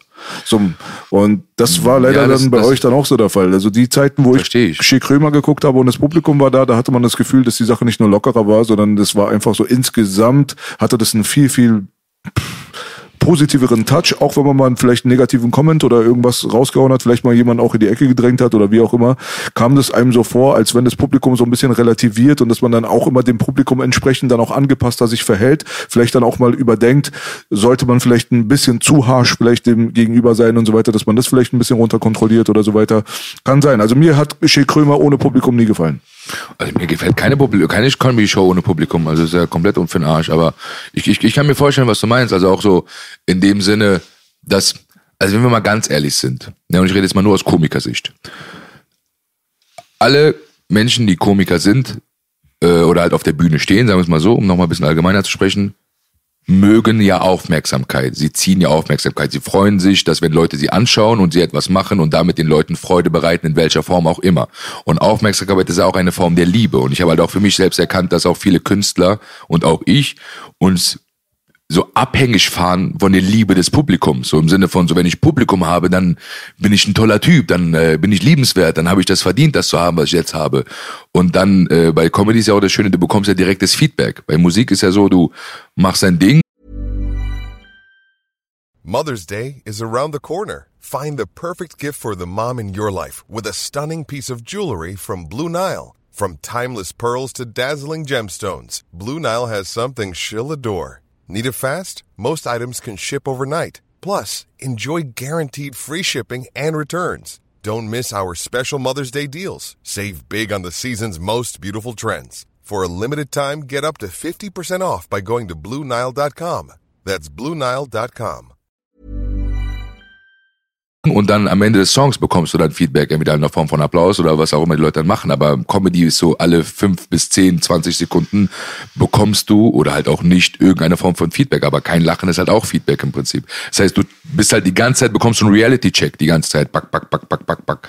Und äh, das waren definitiv zwei Faktoren, weil wenn dann, kein Publikum mehr ist und du weder Feedback bekommst, sprich, die wird nicht gezeigt, so ey, das ist cool, was du machst oder das ist kacke, was du machst.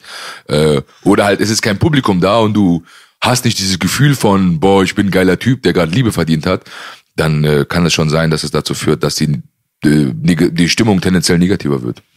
Das auf jeden Fall. Also kann man davon ausgehen, dass die meisten Leute, die eine Bühne suchen, für sich selber so ein Aufmerksamkeitsdefizit-Syndrom in sich selber tragen. Woher kommt das? Hat man das von der Familie nicht bekommen, von den Eltern nicht bekommen? Warum braucht man diese Bestätigung von außen so doll, um sich selber am Leben zu füllen? Da, da, da muss ich, also muss man ein bisschen vorsichtig sein, weil Aufmerksamkeitsdefizitsyndrom, also das ADHS, bedeutet nicht nur, dass man die ganze Zeit Aufmerksamkeit will, das bedeutet halt auch, dass man die Schwierigkeit hat, sich überhaupt zu konzentrieren. Das meine Man ich damit nicht. Also ich meine wirklich das klassische, meistens aus der Familie und deiner Kindheit hast du nicht die Aufmerksamkeit, die Liebe, wie auch immer du es framen willst, bekommen und suchst es dann immer wieder krampfhaft in externen Situationen, damit du halt einen besseren psychologischen State hast. Das sieht man sehr, sehr oft. Das ist ein weit verbreitetes Phänomen. Ja, ja, ich denke halt auch so, ja, die, wie, wie auch immer, wie, wie, wir, haben- wir haben uns jetzt eigentlich darauf geeinigt, wie nennen wir diese Bewegung eigentlich? Die, die, äh. Eli, die deutsche Elite oder wie haben wir es, was, worauf wir uns Das ist geeinigt? mit Sicherheit nicht die deutsche Elite. Ja, aber, aber ihr wisst, welchen Frame ich meine. ja, Also, nimm ja, einfach die politisch korrekten oder Die so. politisch korrekten, genau, das war das, was ich meinte. Äh, das ist ja ein ähnlicher Frame. Also die wollen ja auch Aufmerksamkeit, nur dass sie halt einfach keinen Skill haben. Absolut. So, da- so, weißt du so, entweder man kann halt rappen oder man kann halt Comedy oder man kann halt äh, was weiß ich was machen und erfreut die Sachen, aber deren Skill ist halt andere Menschen fertig machen, so sich selbst zu beschweren. Das sind professionelle Heulsusen im Prinzip so. Ähm, aber definitiv könnte, also, also definitiv, ich könnte mir gut vorstellen, dass Menschen, die auf der Bühne stehen, in der Kindheit schlimme Sachen erlebt haben und es da traumatische Erlebnisse gab, die dazu geführt haben, äh, dass sie jetzt so sind, wie sie sind. Da ist halt dann die Frage, welche Schlüsse sie daraus gezogen haben, welche Entscheidungen sie in dem Moment halt in, mit, mit dem Intellekt, den sie zu dem Zeitpunkt zur Verfügung gestellt hatten, ob jetzt mit fünf, sechs, sieben, acht Jahren, das sind ja teilweise kleine Mäuse, die solche Erlebnisse, äh, also man ist ja sehr jung teilweise, wenn man sowas erlebt. Ähm, und äh, da kann ich mir sehr gut vorstellen, dass traumatische Erlebnisse in der Kindheit, die dazu geführt haben, dass da halt dann eine Kunst daraus entsteht, weil das ist ja, das ist ja das Verrückte an Kunst. Äh, Es ist ja kommt ja oft aus Schmerz, also es ist ja, das ist ja Energieumwandlung, ne? dass man halt scha schafft, es, äh, den Schmerz so umzuwandeln, dass daraus eine Kunst wird und dass Menschen das dann fühlen können, was man dann so äh, von sich gibt. Und das ist, äh, das, das ist ja oft der Grund, warum so, äh, äh, wie soll ich sagen, warum ist denn Deutschrap so krass in Kanackenhand? Weil es halt dort sehr, sehr viel Schmerz zu erzählen gibt. Also da braucht jetzt kein Jonas oder Jonas Julius um die Ecke zu kommen und sagen, ich rappe jetzt, weißt du, weil da, da vielleicht mögen die Texte cool sein, vielleicht ist sein Skill aber auch ganz gut, aber so diese Emotion, so dieser Schmerz, so. Warum hast du gerade du, Prinz Pi gedisst? Der hat dir nichts getan. Wer ist Prinz Pi? Deswegen. Ich habe das gleiche gedacht. Ich wollte nicht wieder.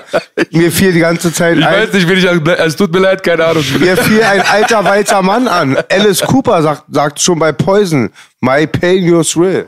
Also ich glaube, es hat, glaube ich, heutzutage nicht mehr viel zu tun, von wo das kommt. Es hat mit Schmerz zu tun. Und Aber ganz Schmerz viel ist auch ja- mit ja- Identität, wollte ich sagen. Und mir fiel eben zu der Sache noch mal ein, ich glaube, eine große Sache spielt auch Adrenalin eine Rolle, oder?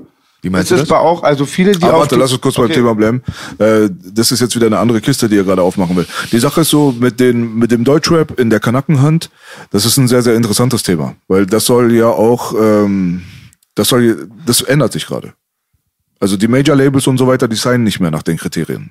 Das muss man auch nochmal ganz klar und deutlich festhalten, weil Okay. die Generationen, die ändern sich halt auch. Also die Generation von den äh, Ausländern, die kein gutes Deutsch sprechen und die sich nicht gut mitteilen können und die auch quasi als Unintegrierte gelten und so weiter, die verschwindet immer mehr und mehr. Man sieht es halt einfach durch die neuen Medien, durch TikTok und so weiter. Die Jugendlichen, die sind da viel, viel äh, multikulti-mäßiger miteinander vernetzt und man nimmt heutzutage auch viel mehr Ausländer an quasi als Vorbilder und so weiter, was zu unserer Zeit dann schon wieder so ein Problem war. Da gab es schon wirklich auch, wie äh, bei den Amerikanern, da wieder der Vergleich, dass man einen Schwarzen quasi als Poster an der Wand gehabt hat, ja, im Jahre 1988. Das war neu.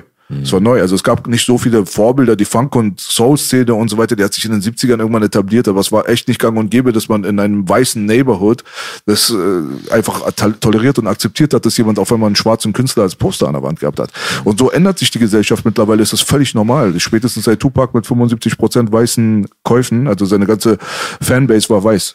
Muss man sich mal vorstellen. Drei Viertel von den Verkäufen gingen in Richtung Mittelstadtkinder aus weißen Familien. Ja, die es wahrscheinlich auch sehr gut leisten konnten, sich überhaupt das zu kaufen, war? Richtig, das hat auch damit was zu tun. Jetzt mittlerweile sind wir im Jahr 2023 angekommen und dieses ganze zum Beispiel Kanacken-Ding basierte sehr, sehr stark zum Beispiel auch auf Kriminalitätsrap, muss man Ja. sagen. Also Gangster-Rap und Street-Rap und dieses ganze Hood-mäßige und so weiter. Das ist heutzutage nicht mehr gerne gesehen. Heutzutage signed man Leute wie Tilo. Das sind also eher so weiße Skaterboys, so mit rosanen Haaren und so weiter. Die kriegen dann irgendwie 80 Millionen äh, Euro Euro Vorschuss und so ein Scheiß. Und wenn es dann heißt, dass es dann ein bisschen krasser zur Sache geht, dann heißt es, nee, kein Interesse und so. Also man hat schon gemerkt, diese, dieses Rap in Hand der Kanaken, das ist eine Sache, die wollen wir nicht und die werden wir für uns wieder zurück beanspruchen. Da bin ich voll und ganz voll überzeugt. Und das findet jetzt gerade in vollen Zügen gerade statt. Okay. Connect Lives Matter. Ja, das ist. Ey, weißt du, wobei ich ga- ganz kurz zwischengrätsche? Ich bin richtig enttäuscht, Boogie. Du hast bis jetzt nicht einmal einen Gag darüber gemacht, dass du eine alte Frau ballerst. Ich habe die ganze Zeit drauf gewartet, dass irgendein Oma, ich baller die Oma oder... Das ist ja auch kein Gag, das ist nur Ironie. ja, ich, ja, ja, ich weiß, aber ich warte die ganze Zeit drauf. und ich warte die ganze Zeit drauf, dass du mein Handy auspackst und mir die Bilder von den Frauen zeigst. Okay, alles klar, reden wir später nochmal drüber. Digga, das willst du nicht sehen. Doch, ich will doch. Der, neben mir sitzt ein kleiner Kulturbanause. Wir haben einen Ungläubigen unter uns. Du weißt, was gut ist.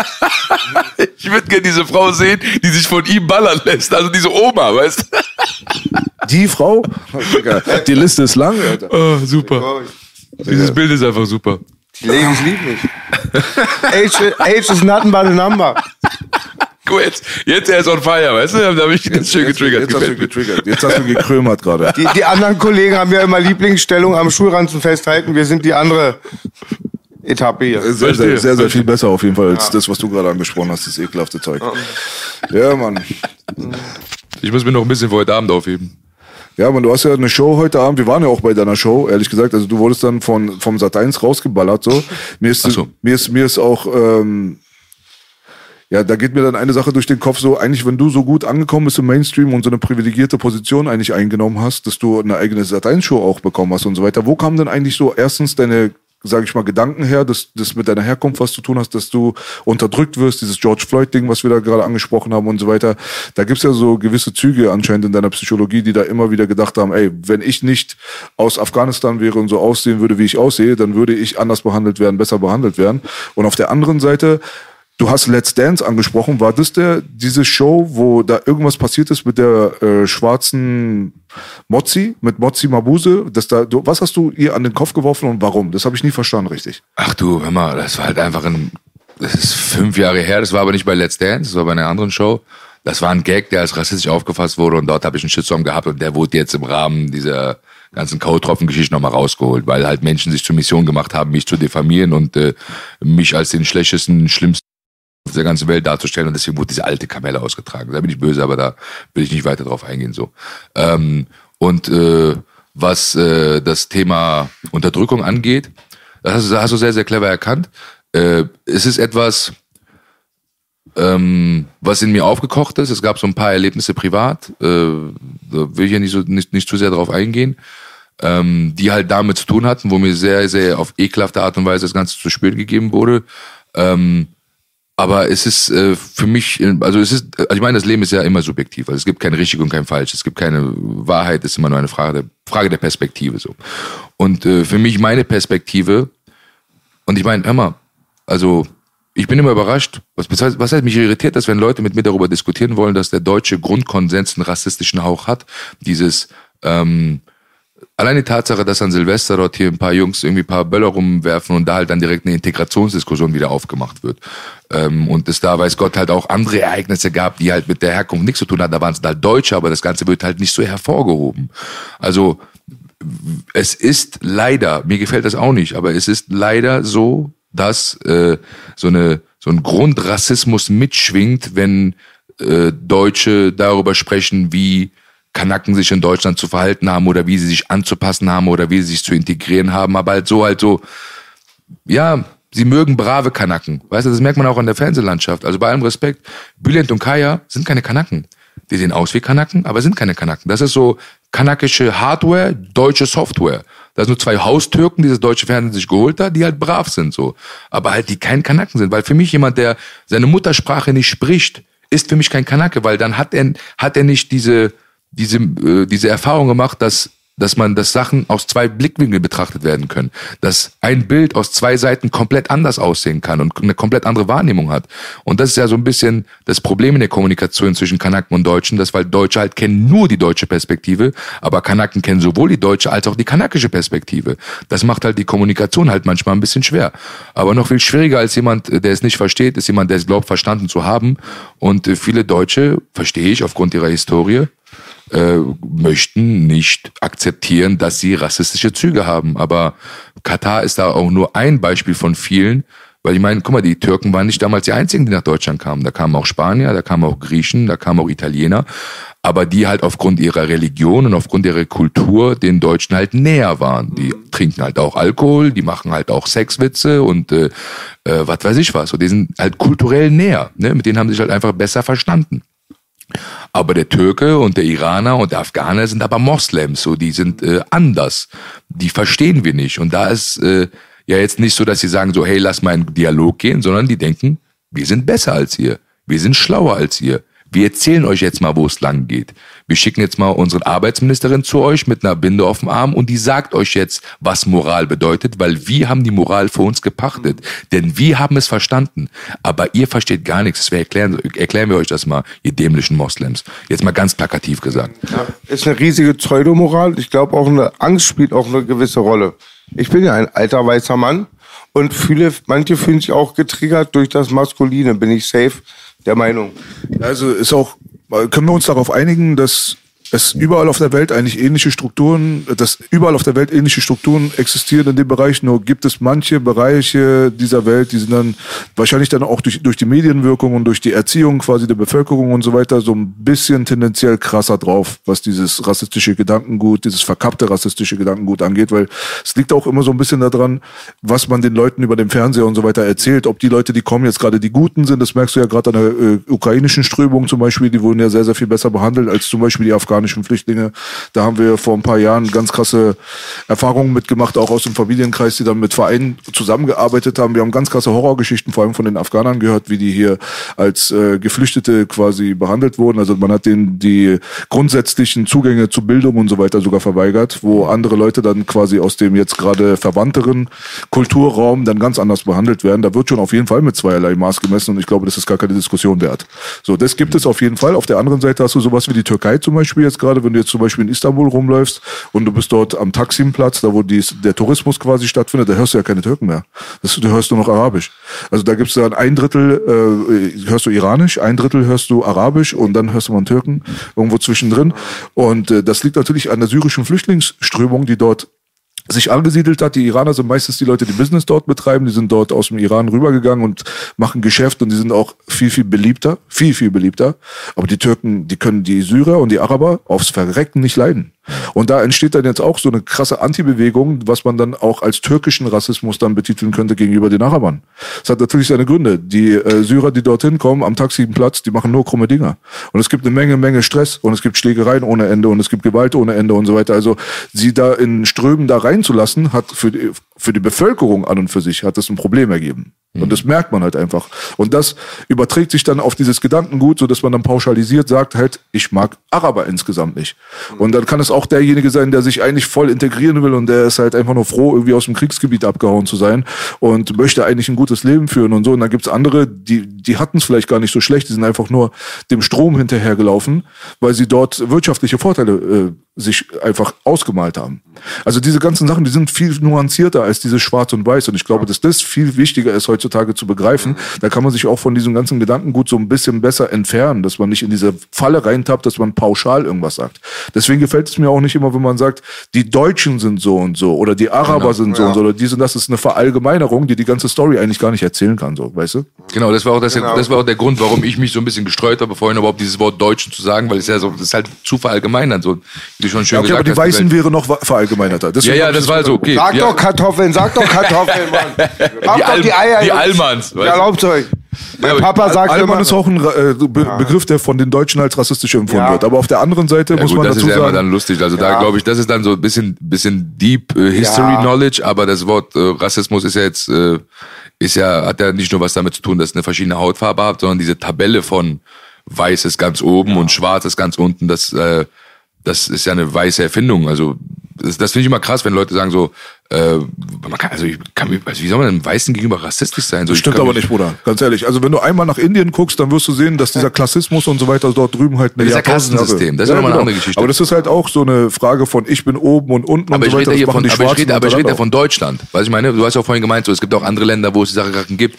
Ja, mag sein, wahrscheinlich, aber das ist mir scheißegal, weil es juckt mich nicht, das betrifft mich nämlich nicht. Das ist nicht das Land, in dem ich lebe, das ist nicht das Land, in dem meine Familie lebt, Mhm. das ist nicht das Land, wo ich meine Karriere aufbaue. Deswegen entsprechend auch, in diesem Fall interessiert mich auch nicht, was in Indien vorgeht. Ich weiß es natürlich, aber für meine Wahrnehmung ist das was, weil es sind ja Deutsche hier, die zu mir dann, oder jetzt dann, äh, zu mir hat noch niemand gesagt, aber die halt dann vielleicht sagen so, Allmann ist eine rassistische Beleidigung. So, nein, das ist halt einfach eine lustige Art und Weise, wie wir Kanaken euch halt jetzt geframed Ja. haben, nachdem wir halt jahrelang so die Deutschen halt Kanaken sich über lustig gemacht haben, so machen wir uns halt jetzt auch über euch lustig. Ja. So. Es Ja. kommt immer auf das Individuum drauf an. Also ich bin eher so der Meinung, weißt du, wenn du dich jetzt hier hinsetzt und sagst, weißt du, die Almans und wir Kanaken, ich meine, du, äh, du benutzt, benutzt den negativen Terminus deiner eigenen Ethnologie gerade.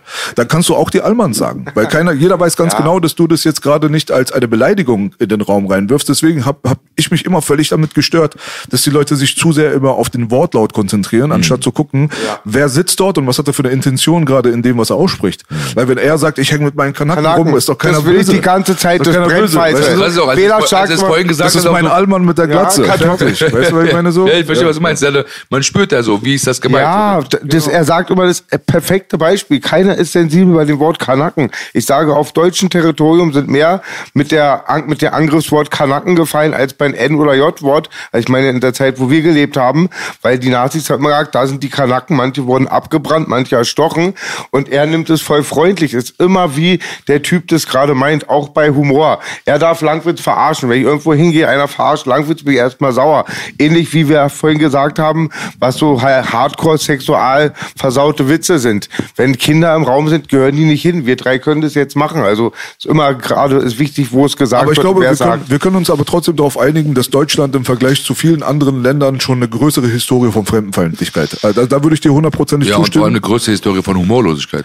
Okay, das ist jetzt äh, eine andere Geschichte, aber die Fremdenfeindlichkeitsgeschichte ist aber auch selbsterklärend. Ja. Ich meine, letztendlich gibt es halt eine große Zuwanderung seit dem Zweiten Weltkrieg immer wieder von Strömungen, die hierher gekommen sind, um das Land wieder aufzubauen und so weiter, die dann halt auch völlig kulturell anders waren, wie du gerade auch festgestellt hast. Und da entwickelt sich dann durch das natürlich Öl ins Feuer gießen der Medien dann nochmal auch eine gewisse äh, härtere Form von Fremdenfeindlichkeit. Wenn eine Region auf der Welt sowas gar nicht gehabt hat und die leben einfach unter sich, ja, und die kennen das gar nicht, dass da große, Strom, große Strömungen von anderen Ethnien kommen, aus welchem Grund auch immer, dann entwickeln sie natürlich diese History auch nicht. Aber Genau. ich finde trotzdem, dass die Medien viel zu selten als die ähm, Provokateure Ja. Betitelt werden in dem Bereich. Hätten die Medien, vor allem nach dem 11. September, das war das ausschlaggebende Argum äh, Ereignis, ehrlich gesagt, da ging die Fremdenfeindlichkeit gegenüber Leute aus dem Mittleren Osten nochmal um 1000 Prozent nach oben so. Und das wäre ohne diese medienwirksame Kampagne niemals passiert. Da bin ich Schließe mir ich mich an. hundertprozentig sicher. Wie B sagt, Rassismus kommt nicht von Gott, kommt immer aus dem Fernseher, aus den Medien oder aus der Zeitung. Also aus Medien. Zeitungen sind auch Medien. Schließe ich mich voll an. Das größte Gift wird wirklich versprüht. Und ich glaube auch, es hat auch mit ganz viel auch mit zu tun, man muss die Wurzeln auch kennen halt. Damals ja auch mit den Einwanderern, das die erste, zweite Generation. Das ist, ist ja schon der Rassismus, wie die behandelt wurden von den Strukturen. Ja. Ja, ich, also ich, ich bin ja der Auffassung, dass alles, äh, was passiert ist, ich meine, es ist ja ist ja nicht so, als hätte die Geschichte gestern begonnen und wird jetzt morgen aufhören. Also es ist ja, wie lange gibt's die Menschen, wie lange gab's Ströme, wie lange gab's Ereignisse, nachvollziehbare Ereignisse, Araber, die in die Türkei kommen und dadurch bei, sich dort vielleicht daneben benehmen teilweise und dadurch halt ein Hass bei den Türken aufkommt, den Arabern gegenüber, halt auch vielleicht auch Afghanen, die nach Deutschland kamen und sich hier auch eklig benommen haben und Deutsche das mitbekommen haben und das vielleicht durch Medien befeuert wurde, aber nichtsdestotrotz halt auch vielleicht irgendwo einen nachvollziehbaren Hintergrund hatte. Was heute für mich die Rechtfertigung für mich ist, dass ich, wenn einer mir gegenüber rassistisch ist, ich ihn dafür nicht hasse, sondern auf eine ganz eklige, äh, nicht eklige, auf eine ganz verrückte Art und Weise das Ganze verstehe und weiß, es kommt jetzt auf den Moment jetzt hier an. Ich kann halt entweder befangen sein und auf den jetzt sauer sein, weil er so agiert, wie er agiert, oder ich kann mich halt einfach so präsentieren, wie ich halt bin und entweder findet man dann einen Weg, äh, zusammen äh, auf einen Konsens, auf eine Wellenlänge zu finden oder halt auch nicht, weißt du. Also ich brauche jetzt auch nicht die Anerkennung von jedem äh, äh, da draußen, der jetzt mich irgendwie so akzeptieren muss, wie ich bin oder mich äh, versteht oder so. I don't give a fuck, weißt du so. Ich bin, ich verstehe mich, ich äh, respektiere mich, ich brauche halt auch nur das von mir selbst. Und am Ende habe ich da einfach das so ganz einfach formuliertes Wort, dass man sagen kann so, hey, it is what it is. Man kann es verstehen, man kann seine Intelligenz nutzen, um nachvollziehen zu können. Man kann auch anprangern, äh, äh, man kann ja so gesehen machen, was man möchte, soll jeder auch so machen, wie er es für sich selbst für richtig hält. Ich jedoch für mich möchte halt friedlich durchs, friedlich durchs Leben gehen. Also das ist mir halt wichtig so. Das ist halt ja so meine Erkenntnis, die ich jetzt so mit 31 für mich selbst gesammelt habe, so in der Mitte meines Lebens angekommen, dass ich einfach friedlich durchs Leben gehen will, dass ich Sachen verstehen kann, ähm, auch Menschen verstehen kann, natürlich halt auch für mich selbst einstehe, meine Grenzen aufzeige, äh, aber an sich hat jeder seine Geschichte. Also ich wäre ja arrogant, wenn ich jetzt sagen würde, so ja, meine Geschichte zählt jetzt und ich bin jetzt ein Gemobbter und du musst jetzt nett zu mir sein, weil ich wurde gemobbt, weil sonst triggerst du mich und dann also das ist halt total egozentrisch, ne? Also jeder da draußen hat seine Geschichte, jeder hat seine Erlebnisse gehabt und jeder kann für jeden Verhaltenszug, ob er jetzt positiv oder negativ ist, eine Geschichte dazu erzählen, warum das so ist, wie es ist. Sehr gut gesagt, auf jeden Fall. Da würde ich dem auf jeden Fall beipflichten. Es geht auch darum, dass man sich nicht in die Opferrolle bringen lässt. Also egal, was Exakt. einem äh, widerfahren ist und das kann wirklich ein sehr, sehr schwieriger gedanklicher Prozess sein. Das heißt nicht, dass es jeder sofort hinbekommt. Aber ich sage aus der Erfahrung, die ich gesammelt habe, mit dem Ganzen, wo, wie wir aufgewachsen sind, wir sind mit vielen Nazi- Nazi-Konfrontationen groß geworden hier und haben eine Menge Boxereien hinter uns und haben eine Menge, Menge mitbekommen. Das hätte mich ja auch in diese Rolle packen können quasi. Und ich sage euch als jemand, der mittendrin war, statt nur dabei, weil die Leute, die da draußen den so Social Justice Warrior spielen, haben meistens überhaupt gar keine Berührungspunkte. Ihr zieht für Leute wie uns in den Krieg, keiner hat euch darum gebeten. Wir haben unsere Kriege ganz gut selber äh, gewonnen bis jetzt. Also keiner hat euch gebraucht. Von daher so, weißt, was wir erlebt haben, ist das, wovon ihr redet.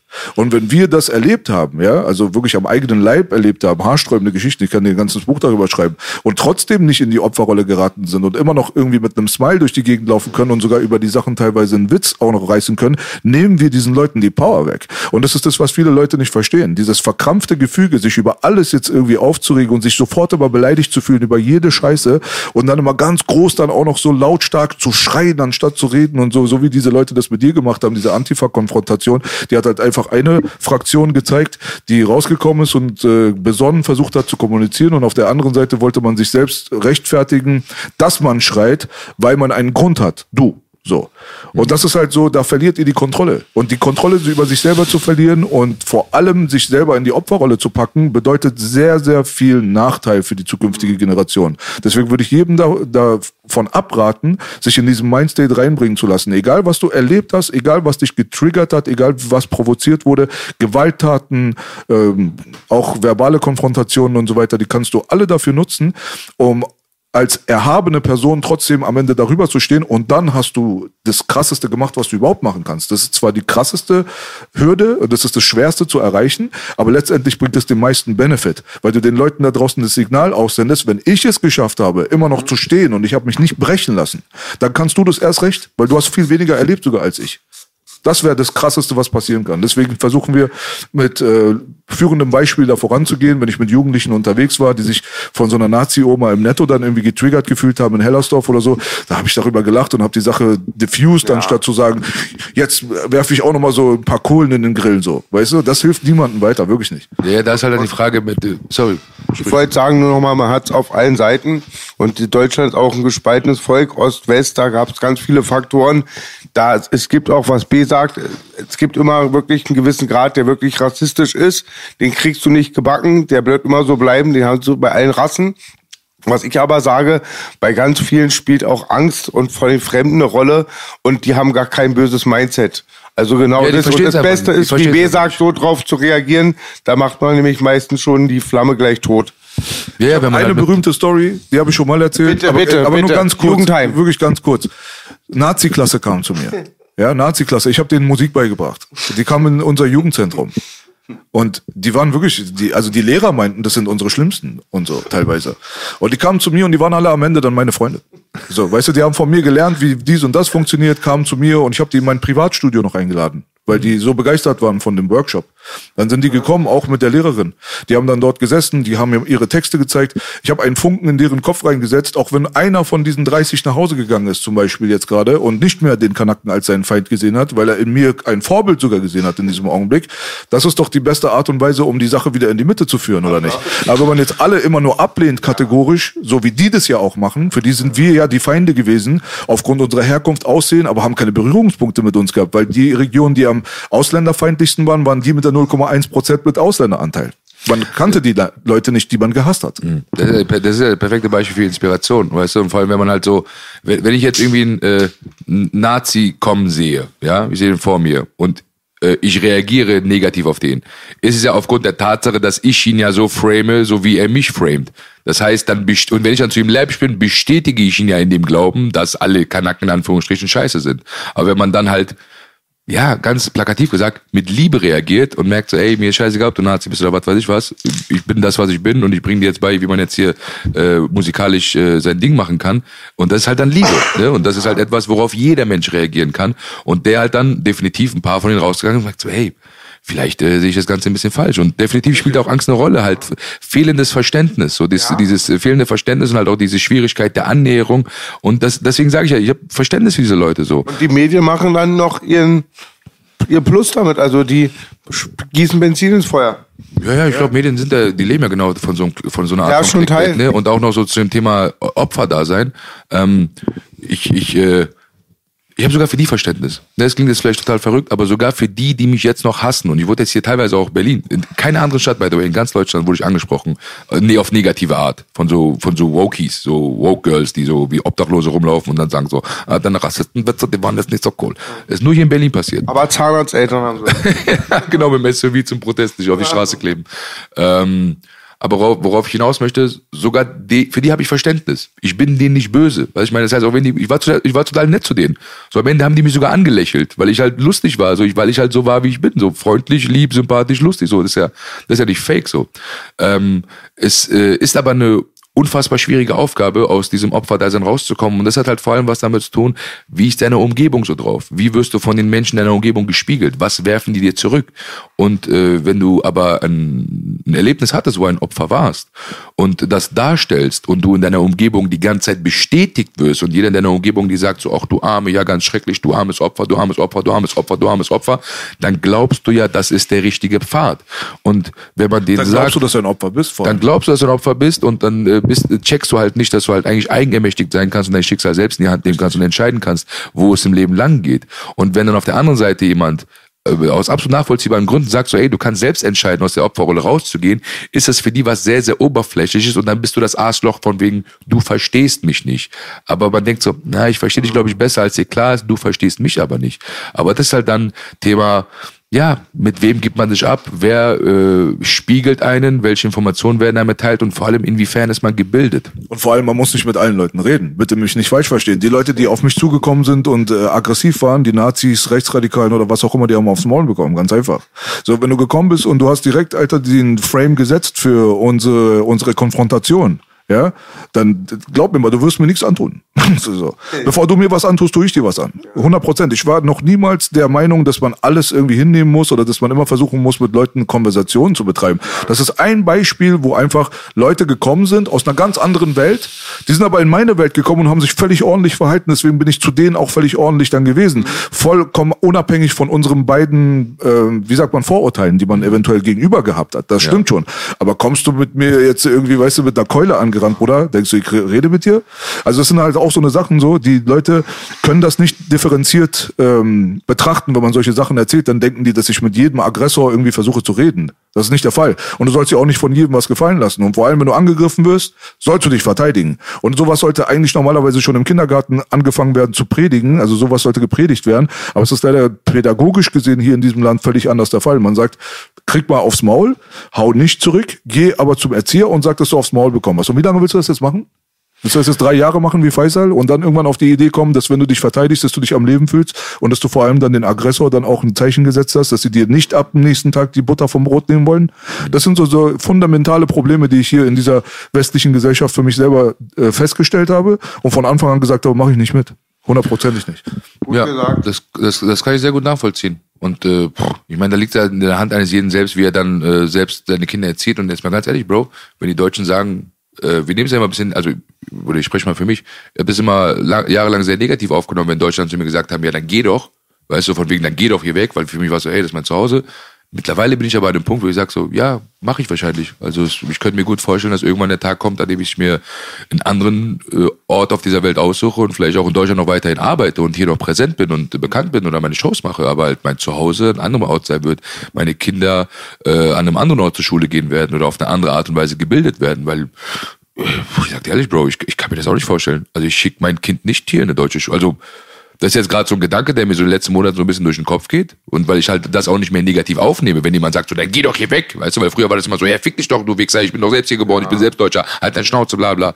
Aber mittlerweile denke ich so, ja, keine, keine schlechte Idee. Es gibt vielleicht Eigentlich traurig. schöne Worte. Ja, was heißt traurig? Ja, das ist halt so. Ne? so dann ist es, äh, da bin ich ja froh darum, dass ich äh, das überhaupt erkannt habe und auch dann die Stärke aufbringen kann, zu sagen, so, okay, dann ist das halt einfach nicht der Ort, wo ich weiter leben möchte. Dann, weil er hat er recht. Also ich habe ja die freie Entscheidung zu sagen, okay, ich gehe jetzt nach äh, Sansibar oder ich gehe nach äh, Australien oder ich gehe in die USA oder nach Brasilien oder was auch immer. So, das, das steht mir jederzeit frei. Aber wir haben sehr, sehr viel Farbe hier reingebracht und das werden die Leute wahrscheinlich dann erst zu schätzen wissen, wenn die Generationen sich so ein bisschen gewandelt haben, weil letztendlich ist es in einem sehr, sehr verkrampften Gefüge hier, post Zweiter Weltkrieg Deutschland, muss man sich mal vorstellen, da war die Situation extrem verkrampft. Es gab die große Schuldfrage natürlich und so weiter, es sind auch Sachen passiert, muss man ja dazu sagen, aber trotzdem war es sehr, sehr alles so mit der Hand vom Mund und bla und blub und äh, der Strömung dieser türkischen Gastarbeiter, der restlichen Kanaken und so weiter, die Ausländer, hat hier sehr, sehr viel Farbe reingebracht.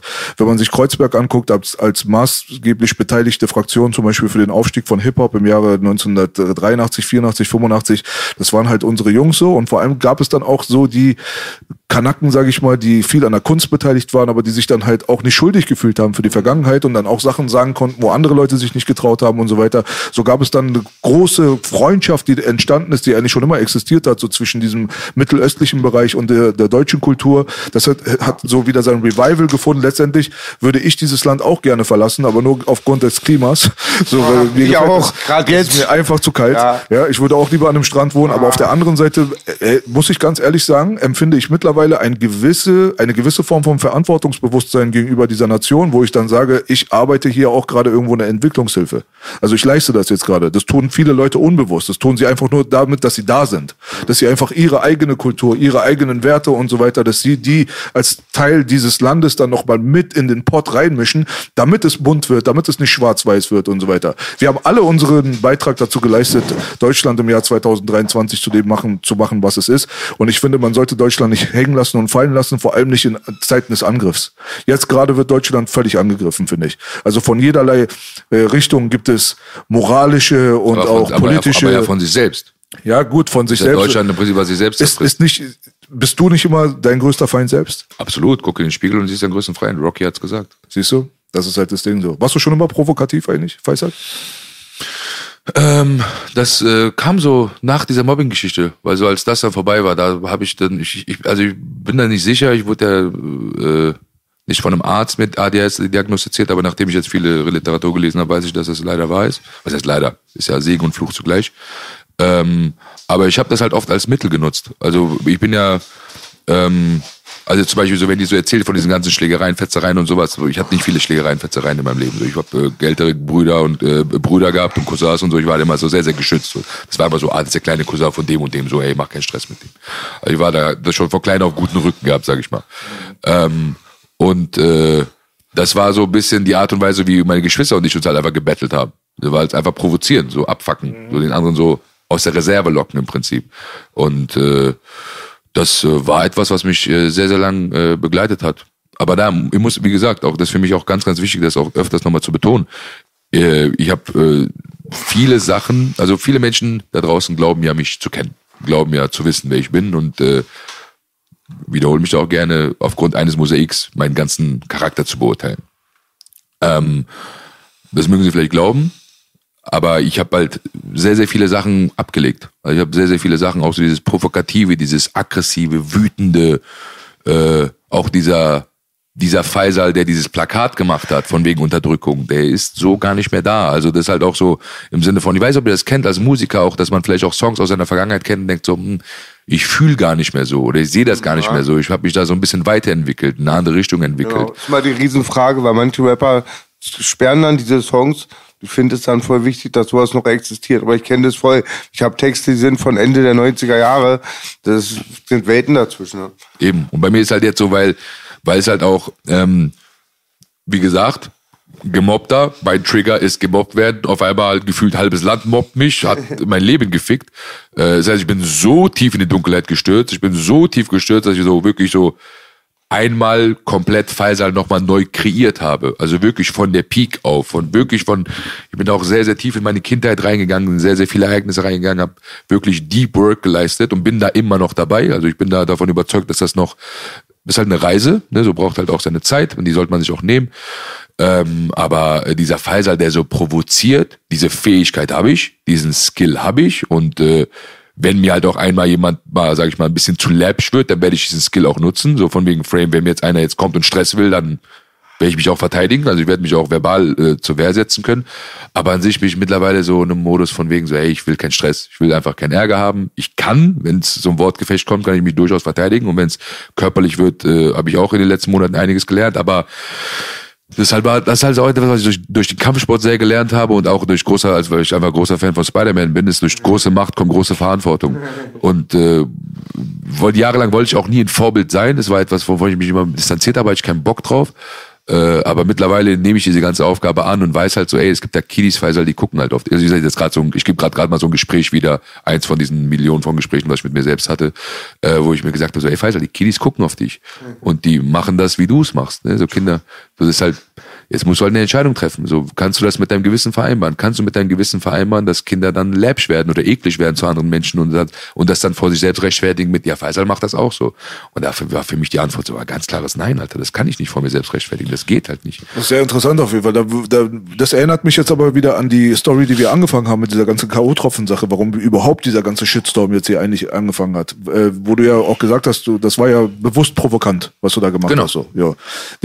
Was ich nicht richtig verstanden habe, aber warum du das weitergemacht hast. Es gab ja dieses Posting da auf Instagram da irgendwie unter der Sonne und so weiter und dann kam wieder so ein K.O.-Tropfen-Ding, weil die haben dir ja den Endgegner gegenübergesetzt bei Stern TV. Also dachte ich auch, Alter, was zum Teufel. Also da kam ja wirklich eine Frau, die hat War ja aggressiv. Nee, nicht aggressiv. Die war das einzige, was sie war. aggressiv war sie schon, würde ich sagen. Ja, aber aggressiv ist was anderes aus in unserer Welt. Sie hat Ja, jemand, der unter K.O.-Tropfen. Bruder, jemand, der unter K.O.-Tropfen missbraucht und vergewaltigt wurde aufs Härteste, sich selber auch noch das scheiß Tape auch noch angucken musste, wie jemand das mit ihr macht. Dafür war sie sehr unaggressiv, finde ich. Im Gegensatz also zu ihr, wenn ich sowas erlebt hätte und dort sitzen würde, ich hätte mich gar nicht unter Kontrolle bekommen. Aber wenn man dir als jemanden, der irgendwo einen Joke gemacht hat, der vielleicht nicht nachgedacht hat, der sich auch nochmal entschuldigt und dann kommt sowas und sitzt da vor dir, du hast ja gar keine andere Wahl, als Mucksmäuschen zu werden. So. Das ist auch völlig legitim für dich, weil sie hat wirklich ein super haarsträubendes Schicksal geschildert. Das wünscht man sich keinem einzigen äh, aus dem Verwandtenkreis, nicht mal seinem Feind wünscht man sich das. Das ist schon Endlevel gewesen, so, weißt du? Ja, aber ich war das nicht. Das, ist, das warst du auch nicht. Das Ja, stimmt genau, schon. aber das, das ist halt so dieser Punkt, der das äh, schon, also ein bisschen, wie soll ich sagen, ich war das nicht. Also was auch immer hier passiert ist, was ist schrecklich. Das ist, da brauchen wir gar nicht drüber zu diskutieren, dass das unsäglich ist, was hier passiert ist. Aber das war ich nicht. Nicht mal ansatzweise. Mhm. aber dein Joke triggert diese Leute. Ja, mag ja sein. Das ist es. Aber, aber okay. Aber dann für mich auch so, Punkt, dann guckst du halt einfach nicht an. Weißt Ja, aber du hast dich entschuldigt in dem Augenblick. Was ich nicht verstanden habe, ist, warum du den Joke nochmal gemacht hast. Ähm, weil guck mal, vorher, also guck mal, um das, um das nochmal so klar zu machen, ich habe mich für die Intention entschuldigt. Aber Menschen da draußen haben dann gedacht, ich würde mich für einen Joke entschuldigen. Okay. Ich bin Komiker. Ich werde mich niemals in meinem Leben für einen Joke entschuldigen, weil ansonsten öffne ich Tür und Angel für jeden Pimmel da draußen, der jetzt kommt und mir sagt, worüber ich Witz machen kann und worüber ich nicht Witz machen kann. Und dann bin ich am Ende hier quasi Mode, der hier vor jedem buckeln muss und sagen muss, es tut mir leid, es tut mir leid, es tut mir leid, es tut mir leid. Nee, das tut mir nicht leid. Und das Thema K.O.-Tropfen war für mich nie lustig. Wirklich nicht.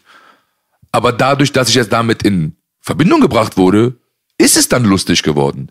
Das ist ja der Grund, warum ich mich gestern mit einem befreundeten Fotografen treffe und ich komme an den Tisch und das Erste, was er macht, ist, er hält die, seine Hand über sein Getränk und sagt so, oh, Faisal ist da. Ist halt dann Gag, ist halt dann lustig, weil, weil ich jetzt damit in Verbindung gebracht werde. Verstehst du, was ich meine? So, und das war so, aber dieser Moment, und das ist mir schon oft in meinem Leben passiert, dass irgendwas Unangenehmes passiert Und ich mache dann Witz und keiner lacht und ich bin dann so, ah, zu früh. Okay, alles klar, ich mache ein halben Jahr später nochmal. Aber ähm, man muss ja dazu sagen, dass dieser, dieser Schmerz, der in mir ausgelöst wurde, der vorher schon, sage ich mal, so ein bisschen omnipräsent war, ist ja sehr, ist ein bisschen persönlich, aber omnipräsent war, äh, durch diese Shitstorm-Geschichte halt sehr zum Vorschein kam, also auch für mich persönlich, auch privat und äh, überall spürbar war, hat ja bis Dezember angehalten. Also für mich war die Spitze dann nochmal, dass ich da äh, nach dem Interview mit Kurt Krömer dann bei Twitch halt auch eklig geworden bin und dort, sag ich mal, ich nenne ihn mal der dunkle Faisal, dieser böse Faisal, der so eklig und böswillig ist und dort äh, böse Sachen sagt, kam dann nochmal zum Vorschein und es war für mich so, ey, das geht nicht mehr. Das geht nicht, das darf nicht sein, das ist, äh, das ist unprofessionell. Also ist dieses zweite Posting, was du gemacht hast mit den K.O.-Tropfen, quasi eine Trotzreaktion dann gewesen aufgrund Nö, der das, Sachen, war einfach nur, das war einfach nur ein Gag.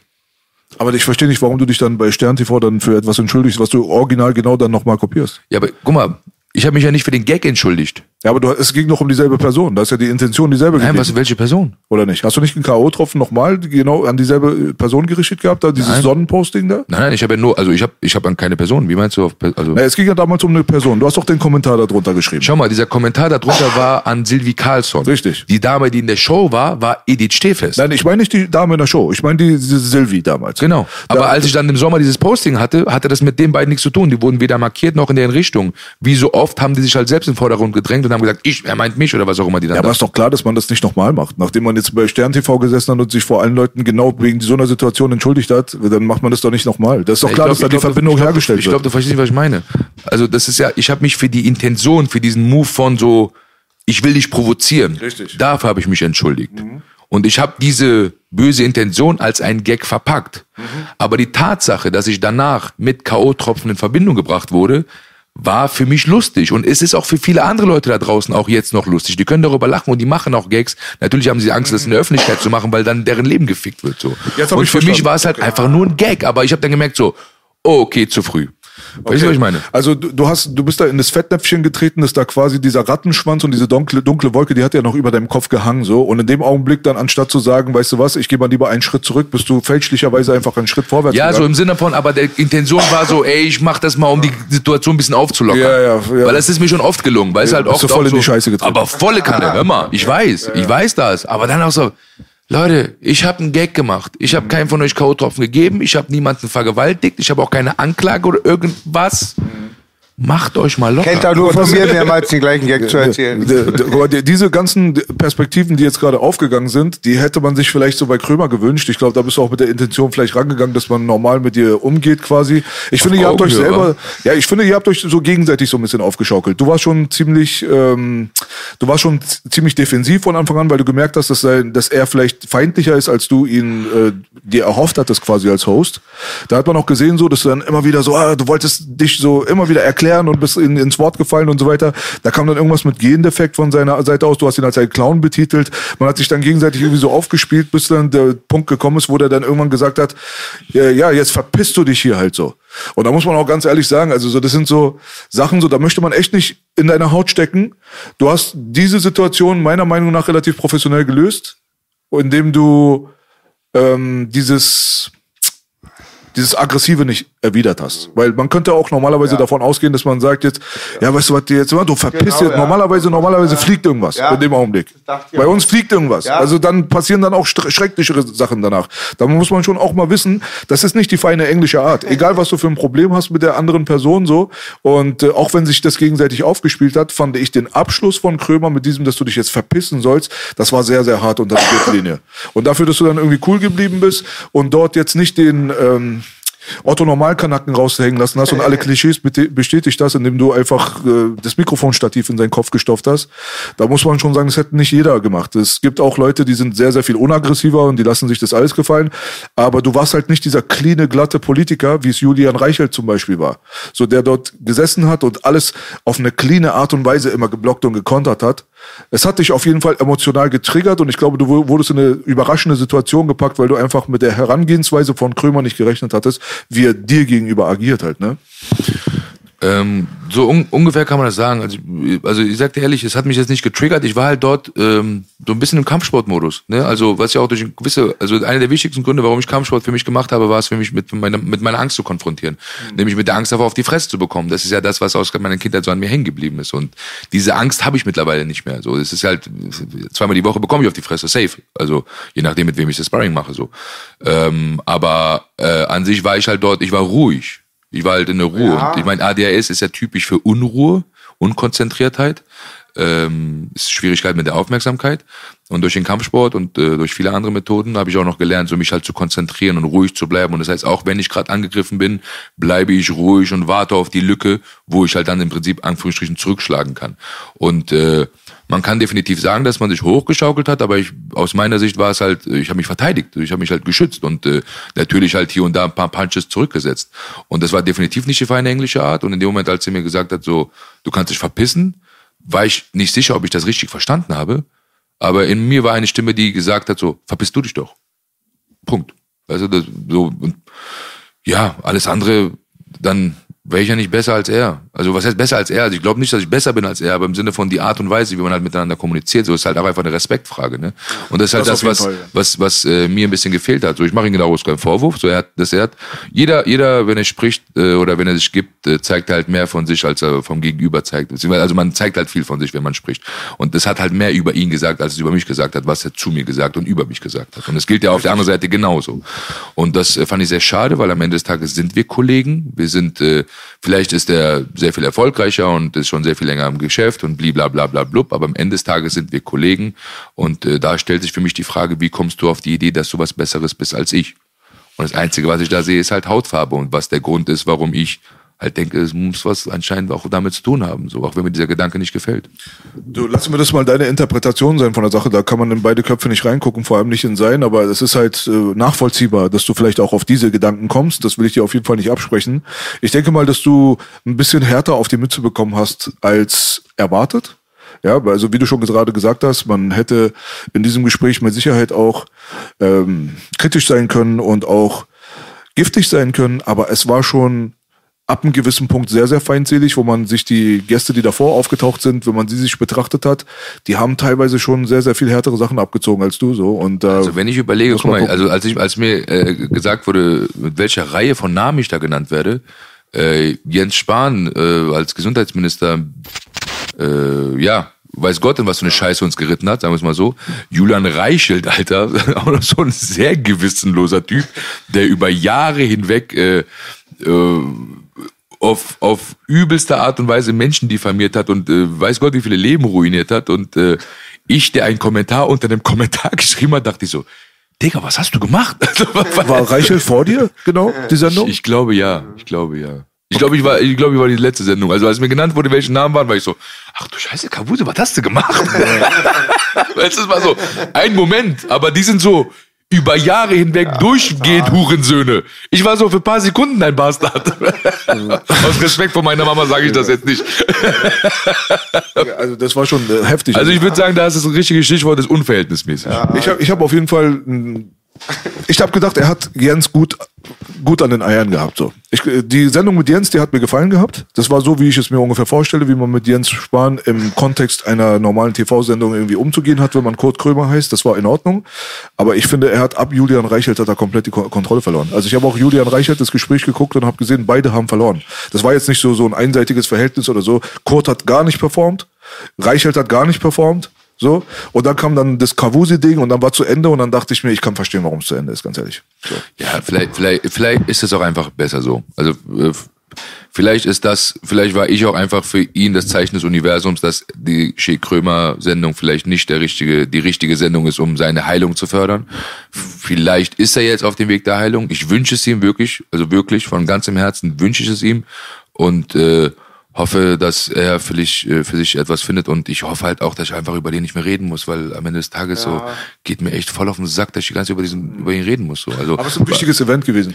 kann, ja, ja, ja, kann ich mir Aber vorstellen. Aber Ende für finden. mich ist aber auch so, so dieser. Podcast auch so das letzte Mal, wo ich mich so darüber äußere. So eigentlich hatte ich vorgehabt, so gar nicht mehr darüber zu reden, aber nachdem die Einladung von Boogie kam, ich meine, ich bin ja auch nicht blöd, ich habe eins und eins zusammenzählen können, dachte mir so, dass äh, vor allem du halt da wahrscheinlich auch äh, sehr kritisch auch mit mir umgehen wirst und ist auch absolut in Ordnung. So finde ich auch cool, easy peasy, lemon squeezy. Ähm, aber nichtsdestotrotz möchte ich schon so ein Zeichen des Friedens senden, weil ich finde, äh, geiles Zitat aus Game of Thrones ist so, du kannst nur mit deinen Feind, Feinden Frieden schließen. Ähm, für mich war das, ich betrachte das sehr sportlich. In dem Moment sind wir im Prinzip in den Ring gestiegen. Vorher hatte ich Respekt, nachher hatte ich Respekt. In dem Moment war er für mich der Feind. So, dann gehen wir halt in den Ring, dann kämpfen wir gegeneinander. Äh, aber auch heute, äh, nothing but respect, alles cool. Wir sind alle Menschen. Der hat halt, äh, ich gestehe ihm zu, dass er einen Fehler machen darf. Ich gestehe ihm zu, dass er an dem Tag offensichtlich einen schlechten Tag hatte. Aus welchen Gründen auch immer. Ob das jetzt aus äh, seiner Mental Health heraus oder aufgrund der Tatsache, dass ihm der Job auf den Sack gegangen ist oder vielleicht weiß Gott, was er an dem Tag auch einfach zu Hause erlebt hat. Who knows, weißt du? I don't know. So, ich weiß nicht. Du bist ihm auch auf den Sack gegangen, eventuell. Kann auch sein. Ist auch, ich ich, ich frage mich halt auch so, was hat der in mir von sich gesehen, dass er so sehr hasst? Ähm, aber ey, das ist alles, alles ihm überlassen, so, alles cool. Ähm, möchte aber, wie gesagt, ganz wichtig, einfach so ein Zeichen des Friedens senden, weil ich möchte nicht, dass äh, äh, Hass verbreitet wird. So, ey, alles cool, shit happens, äh, wünsche dir alles Gute, äh, nothing but respect. Und ich hoffe einfach, dass die nächste Begegnung einfach äh, auf beidseitigen Respekt beruht und äh, ja, nicht so herablassend stattfindet. Dafür Applaus auf jeden Fall. Gut gesagt. Sehr guter Abschluss. Kurt Krömer sagte mal, die besten Rapper kommen aus Langwitz. Wirklich. Kurt Krömer hat Ahnung auf jeden Fall. Ja, er ist ein krasser Dude, Alter. Ja, ey, das, das gerade dieser Abschluss, der war, glaube ich, sehr, sehr nötig, nachdem man dich dafür kritisiert hatte, dass du ihm da halt auch äh, quasi, dass du missgünstig warst in deinem Twitch-Stream und gesagt hast, er leidet und das gefällt mir jetzt und so. Da warst du noch in deinem Kampfmodus, so wie du gerade Ja, also, beschrieben da war hast. ich ganz eklig. Das, Da das, warst du das, eklig, ist so, definitiv, das ist so etwas. Also ich sag dir ehrlich, ich werde mich in der Öffentlichkeit jetzt für gar nichts mehr entschuldigen, weil am Ende des Tages so, ich bin so wie ich bin. Ich bin aber selbst reflektiert genug, um zu sagen, so, boah, Faisal, das war nicht cool. Das war nicht schön. So, so, so, so, so redet man nicht. Das ist auch stärker, sowas zu machen, finde ich. Ja, du hast gut aufgeräumt, finde ich. Also ich habe versucht, bei dieser Nummer jetzt wirklich einfach mal in den Kopf reinzugucken, um die Antworten zu bekommen, die ich bei Shea Krömer und so weiter nicht bekommen habe. so, weil es hat einfach so dieser, die- dieser, dieser Playground, der hat dafür nicht funktioniert gehabt einfach. Ja? Aber trotzdem wäre es wichtig gewesen, auch mal die Informationen und die Ansichten der Person, Faisal jetzt mal gerade, ohne dass man ihn auf den Sack geht oder ihm sagt, er soll sich irgendwo verpissen oder so, einfach darüber reden, so, ey, was war denn damals los? Und ich glaube, dass die Leute das auch feiern werden, die das jetzt gerade gesehen haben, die einfach einen Einblick gerade in deinen Kopf reinbekommen haben, weil ich habe ja auch geguckt gehabt, es gab ja keine Interviews oder wie auch immer, man konnte jetzt nicht wissen genau, ey du sag mal, in einem nicht feind, in einer nicht feindlichen Umgebung, wo man aber trotzdem auch problematische Sachen anspricht, was ist denn einfach deine Meinung? So, wie tickst denn du? Ja, so? Und dementsprechend Ja, einfach mal mit Respekt, das finde ich auch schön. Also ich freue mich auch sehr, dass ihr, dass ihr mir äh, die Chance gegeben habt, auch einfach mal ein wohlwollendes Gespräch zu führen, weil das ist auch das, was mir so ein bisschen in der Öffentlichkeit für mich gefehlt hat, auch einfach mal einen Gesprächspartner zu haben, bei dem ich nicht das Gefühl habe, dass er mich ficken will. Weißt du, ob jetzt Halaschka oder Krömer, die wollten mich halt ficken so. Halaschka kam vor der Show zu mir in Backstage und erzählt mir irgendwas von äh, äh, journalistischer Neutralität, diese, diese Lüge erzählt er sich auch selbst, damit der Nacht schlafen kann. Ähm, der wollte mich ficken, weil der meinte zu mir so, das soll nicht die Hinrichtung von Faisal Kavusi werden. Doch, das sollte die Hinrichtung von Faisal Kavusi werden. Und Kurt Krömer hat dann versucht, so, äh, den Kopf ziehen wir noch ab. Und das ist halt so, fand ich schade. Und weißt du, alle, äh, ja, sag ich mal, auf der anderen Seite hatten die Chance, in äh, diversen Bühnen halt darüber zu sprechen. Kurt Krömer, der selbst ein Spiegel-Interview bekommt und ich, Alter, pff, nobody gave a fuck, so weißt du. Deswegen äh, danke ich euch, dass äh, ihr halt äh, mir den Respekt erwiesen habt und mir die Chance gegeben habt, einfach mal offen und ehrlich und auch einfach menschlich darüber zu sprechen, ohne mich verteidigen zu müssen, weil ich halt einfach nicht angegriffen werde. Deswegen gerne, danke, danke dafür. Danke, dass du gekommen bist auf jeden Fall. Dann würde ich mal sagen, zum Abschluss quatschen wir noch mal ganz kurz darüber, weil, na klar, die Sat1-Sendung ist weg, du hast einen riesengroßen Shitstorm äh, hinter dir und so weiter, aber trotzdem ist dein Mindstate, wie du ihn geäußert hast an diesem Tisch, wo eine Tür sich schließt, da öffnet sich eine andere. Vielleicht zwei, vielleicht drei, wer weiß. Aber wie kann man sich diese Türen zurzeit vorstellen? Du bist jetzt hier im Rahmen der Live-Auftritte, die du hier in Berlin hast. Da denke ich mal, geht's auf der Bühne ja dementsprechend weiter. Aber gibt es noch andere Pläne? Bist du öf- öfter jetzt digital aktiv auf Twitch oder hast du ein neues Format vor? Was kann man von Fa- Faisal Kavusi jetzt überhaupt erwarten in naher Zukunft? Also nahe Zukunft, das kann ich gar nicht beantworten. Weil, wie gesagt, so auch sowohl, sorry, das diese habt ihr gesagt, Wasser mit Kohlensäure, da muss ich rülpsen. Warte, da kommt noch einer? Sorry. Ähm, Was nicht zahlt, muss raus. was, äh, was für mich jetzt ist so, ich weiß gerade gar nicht wohin. Für mich ist gerade, ich bin gerade in so einer Phase, das hast du gerade schön gesagt, so, dass ich am Aufräumen bin, weil ich bin mir bewusst, was für ein Chaos ich angerichtet habe, in welcher Hinsicht auch immer. Und äh, ich bin gerade für mich in einem Modus, dass ich einfach dieses Chaos aufräumen möchte, gerade stehen möchte, Verantwortung übernehmen möchte und halt einfach an mir selbst arbeiten möchte. Und ähm, ich bin jetzt gar nicht so sehr drauf erpicht zu sagen, boah, ich komme jetzt dann und dann mit dem nächsten Ding und dann mache ich dies und dann mache ich das. für mich ist gerade so, also ich, ich räume mein Leben halt auch auf. Ne? Für mich ist gerade so, okay, du stehst auf und dann putzt du die Zähne, dann ziehst du deine Sportklamotten an, dann gehst du laufen. Dann kommst du zurück, dann meditierst du, dann machst du dir deinen Saft, dann fängst du an zu lesen, dann fängst du an zu schreiben, dann bist du mit der Familie, dann bist du mit der Frau, dann bist du mit, vielleicht mit Freunden und am Abend gehst du auf eine, auf Bühne oder auf irgendeine Show und machst Stand-up. Und äh, wenn du das Glück hast, an dem Tag gleich noch Training zu haben, gehst du vorher noch ins Gym und äh, lernst dort was über MMA oder Luther Livre, Muay Thai. Und äh, mein Lebensinhalt ist halt gerade wirklich so Familie, äh, meine Frau, Comedy, ähm, Sport, Spiritualität und Bildung. Das sind so die sechs Punkte, die ich halt gerade für mich so auf meine Fahne geschrieben habe. Und ich kann gerade nicht sagen, wo die Reise hingeht, aber was ich sagen kann, ist, dass ähm, Comedy ist mein Leben. Comedy ist, also die, die Stand-Up-Bühne ist der Ort, wo ich zum ersten Mal gelebt habe. Die Comedy-Bühne ist der erste Ort, wo ich äh, zum ersten Mal lebendig war, wo ich halt zum ersten Mal ich sein konnte, ungefiltert ich sein konnte, ohne auf irgendwelche Regeln oder so einen Scheiß zu achten. Und ich habe mir also in den letzten Jahren auch, äh, letzten Jahren, letzten Monaten also so auch über diese ganz krassen Fragen, weißt du, man kann vielleicht auch sagen Midlife Crisis, diese Frage gestellt so, was ist der Sinn des Lebens?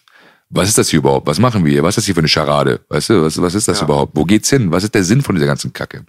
Und äh, nach, nach äh, viel, nach viel, äh, ja, Wissensaneignung, denke ich mal, bin ich für mich selbst zu der Erkenntnis gekommen, dass das Leben keinen Sinn hat. Weil wenn es einen Sinn hätte, dann wären wir nicht frei, sodass jeder für sich selbst entscheiden kann, welchen Sinn verleihe ich mir selbst, welchen Sinn verleihe ich meiner Existenz.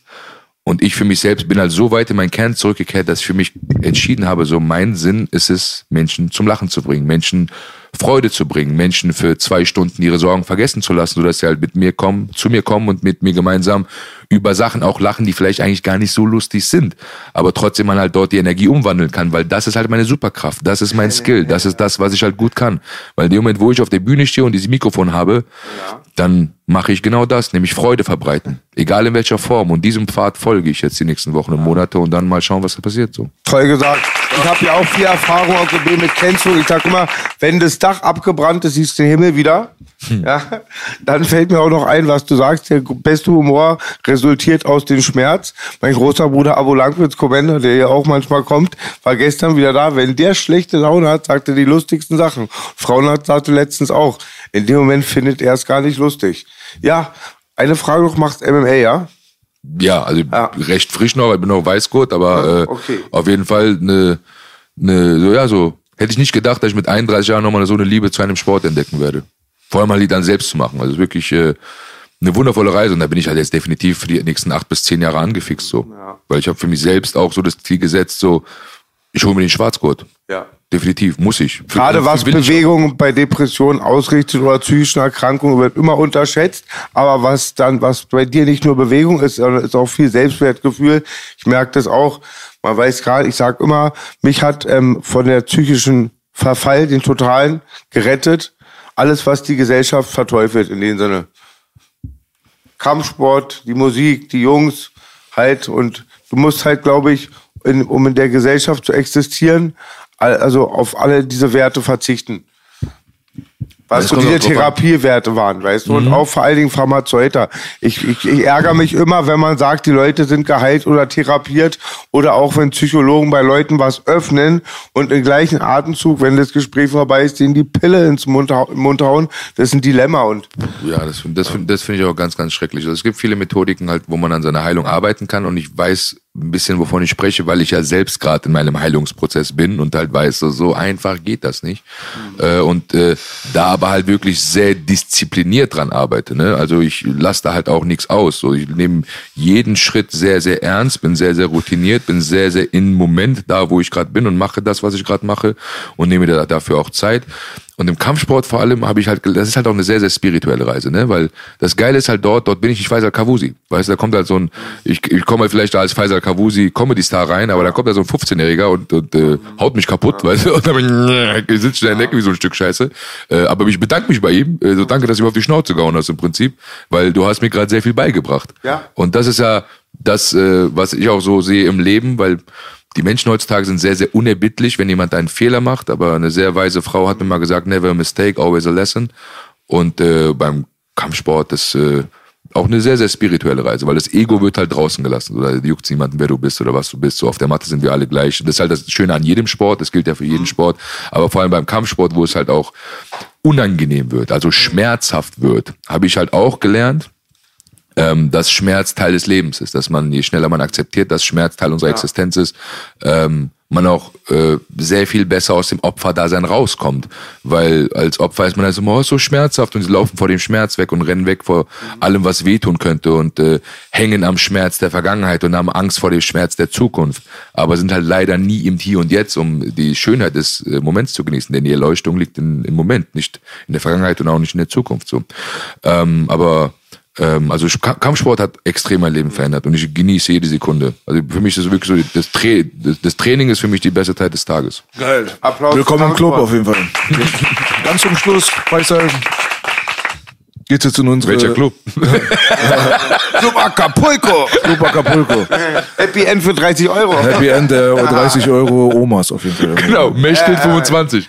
Er redet mehr über Omas als ich, schon mal aufgefallen. Ich rede darüber, den Rest machst du.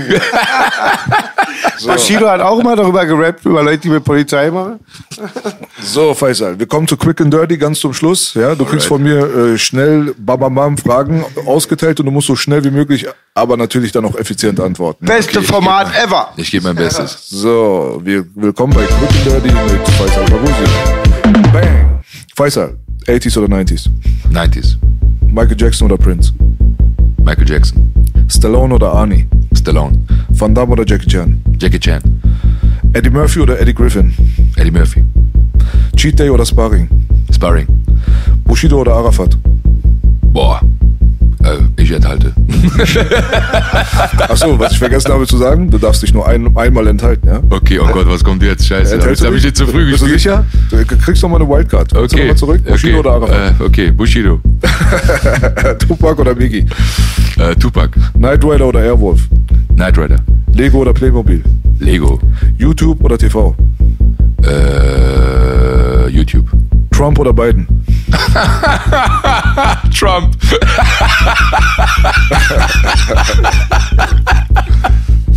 Merkel oder Hitler?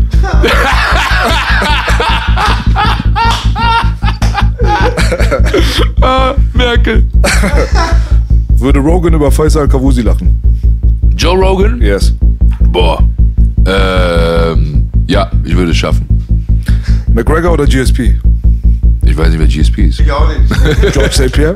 Also, Du bist noch sehr, sehr jung also, im MMA. ja, ja, also ich, also ich muss auch dazu sagen, ich bin eher, also ich mache das eher, als dass ich es konsumiere. Äh, aber der McGregor, Dann McGregor. ja, der ist lustig. Okay. Na dann, lieber Schwanz ab oder Augen weg? Boah. Also damit ich heute wieder ein bisschen mehr Akzeptanz bekomme, Schwanz ab. Ja, und jetzt kommt der Abschluss. Lieber einen Teller lebender Würmer essen oder Zungenkuss mit Boogie? Zunkus mit Boogie, safe. Yes. And Dirty. Mit Bruder Faisal Beste hab ähnliche Schnurrbart, die mächtelt auf jeden Fall. Boogie würde keinen Unterschied merken. Mechtel Tattoo Incoming auf jeden Fall, ne, bei Boogie? Na dann, ey Bruder, es hat echt Spaß gemacht, das war sehr interessant, ja, dieses ganze Zeug mal so ein bisschen aufzuräumen, ja. Das nächste Mal, wenn wir uns dann zusammensetzen, haben wir dann nichts mehr über Kurt Kulmer zu sagen. Du hast die Sache hinter dir, Gott sei Dank, hoffentlich. Und dann reden wir nur noch über witzige Sachen, über Stand-up, über Kunst, über dies, das und jenes. Also ich persönlich, ich wünsche dir, dass du da wieder deinen Fuß in die Mitte findest und äh, auch beruflich und so weiter, dass das alles äh, irgendwie weitergeht. Ich finde persönlich, du hast einen sehr reflektierten Eindruck gerade hier bei diesem Gespräch gemacht. Ich kann nur von, von mir selber reden. Jeder da draußen muss selber beurteilen, was er jetzt quasi von dir denkt und ob er dich weiterhin unterstützen will, ob er dich cool findet, ob er dich scheiße findet. Wir sind nicht auf die Welt gekommen, um äh, allen zu gefallen, aber es war auf jeden Fall ein cooles Ding, dass du gekommen bist. Ich danke dir für deine Zeit auf jeden Fall. Ich danke euch für eure Einladung, Jungs. Vielen, vielen herzlichen Kann Dank. ich mich anschließen. Hörst? Gibt's jetzt Meine den letzte Zungenkuss? Frage. Gibt's jetzt den Zungenkuss? Nein, Spaß. Der Wettermann will Zungenkuss machen. Ja, ja. Ich wurde hier schon fotografiert. Er erpresst mich schon seit zwei Jahren mit so einem Foto. ja. Ähm, hörst du Rap manchmal? Äh, also tatsächlich liebe ich Rap, aber die letzten Monate äh, sehr wenig, wenn ich ehrlich bin. Also sehr, sehr wenig. Manchmal so, wenn ich mich so hochpushen möchte. Und äh, meine, meine, also ich bin mir sicher, meine Einlassmusik würde dir sehr gefallen, beziehungsweise ich glaube euch beiden sehr, sehr gefallen, weil es wirklich so sehr viel Oldschool-Hip-Hop mit drin. Bei Also Battle warst du auch der Beste. Also du hast es am besten gemacht auf 50 Cent in the Club, glaube ich. Wovon redest du? du hast gebettelt. Ge ähm, in, vor vier Jahren. In NDR oder MDR. Da hast du noch gesagt, hier ist ein Schwarz, hier sind zwei Schwarze und ein Kanake, jetzt muss gerappt werden, habt ihr gebettelt. Ach so, okay, Die anderen okay. waren sehr unbeholfen. Ja, okay, gut, da habe ich halt, also ich meine, ich habe jetzt keinen Rap-Skill oder so, aber natürlich bin ich ja schon ein bisschen, bisschen Fan von. Also was heißt ein bisschen? Ich finde das schon ziemlich geil. Ähm, feier das, ähnlicher Schmerzkörper, in Anführungsstrichen. Top Hashtag- 3 Hashtag. Ob Top, Top 3 was? Weltweit oder deutsch, deine drei Lieblingsrapper? MCs, Rapper. Boah, also MCs. Okay, sorry, habe ich nicht verstanden. Ähm, Hells Angels, Bandidos, und McDonalds. das ist aber MD dann. Aber MC Donalds. Hast du recht. Ähm, lass mich überlegen. Weltweit. Also ich muss sagen, es gibt, äh, es sind eigentlich alles nur Amis, wenn ich richtig im Kopf. Also für mich, für mich Tupac, für mich ganz wichtig. Oft sehr, sehr hart gefühlt. Ähm, Buster Rhymes. Auch stark. Topmann, Topmann. Oh, den liebe ich auch. Oh. Wird selten genannt, aber guter Rapper. Ja, boah, also wenn ich überlege, was, also Technisch te stark. technisch geisteskrank stark, aber halt auch einfach so auf so seine alten Songs, so ja. der Flow, das halt, wenn man das schon hört, so merkt man so richtig so, dass der Körper kommt in Bewegung. Kennt ihr ihn noch ganz frühen Zeiten bei Leaders of the New School? So 91 oder 92, wie wild der war? Oh, unfassbar. Das war nicht meine Zeit, aber äh, ja. Nummer drei, So, lass mich überlegen. Boah, damit mache ich mich jetzt vielleicht unter Umständen unbeliebt. Bushido. Nein. Hast du ihn gerade genommen, oder? Ja, aber weil, weil, weil ja gut, Pest Cholera. Ich habe einfach immer das erste gesagt. Also so ohne mir jetzt, bevor ich jetzt, also solange ich noch in Berlin bin, werde ich dazu keine Aussage tätigen. Äh, aber äh, ja, ja. Also Bushido, ich sag dir ehrlich. Bushido, Bushido, ähm, ich fand sein Flow immer geil. Also ich fand schon, der hat schon geil gerappt. Mir hat das immer Spaß gemacht, ihm zuzuhören. Aber ich fand halt, der hat sich halt sonst so zum Hannes gemacht und äh, dort äh, so ein bisschen den Respekt vor ihm verloren. Das äh, tut mir sehr leid. Äh, aber an sich, äh, seine Musik fand ich schon gut. Also war jetzt nicht so, dass ich dachte, so, äh, Kacke, mach den Scheiß aus. Das war jetzt nicht wie Prinz Pi. Spaß, kenne ich gar nicht. Der arme Friedrich. der heißt Friedrich? Nur Spaß. Was für Friedrich? okay, vor Friedrich habe ich keine Angst. Wieder gecancelt. Wir mutieren zur Fitnessshow Da, hier. da, da kam wieder. Die Fitnessshow. Es tut mir so leid. So, äh, genau. Äh, äh, Kanye West tatsächlich. Ich weiß es. Oh, du bist raus, Bruder. Ich weiß, Ja, mach. Canceling. Ich weiß, das ist sehr, sehr random, aber äh, ich fühle den. Ich fühle den. Und es gibt auch sehr, sehr viele andere Rapper, die ich gut finde und die, wenn die in meine Playlist auftauchen, ich äh, das sehr, sehr geil finde. Boah, aber warte mal, boah, okay. Warte, ich, warte, nee, warte, ich korrigiere. Ich korrigiere. Ich degradiere mal gerade Kanye auf die, auf die 4 oder die 5 sogar.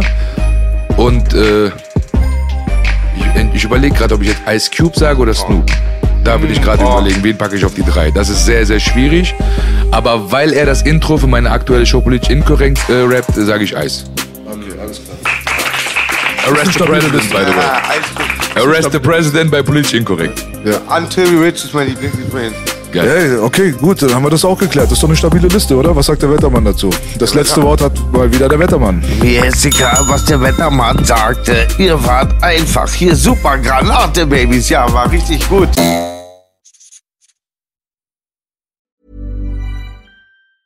Planning for your next trip?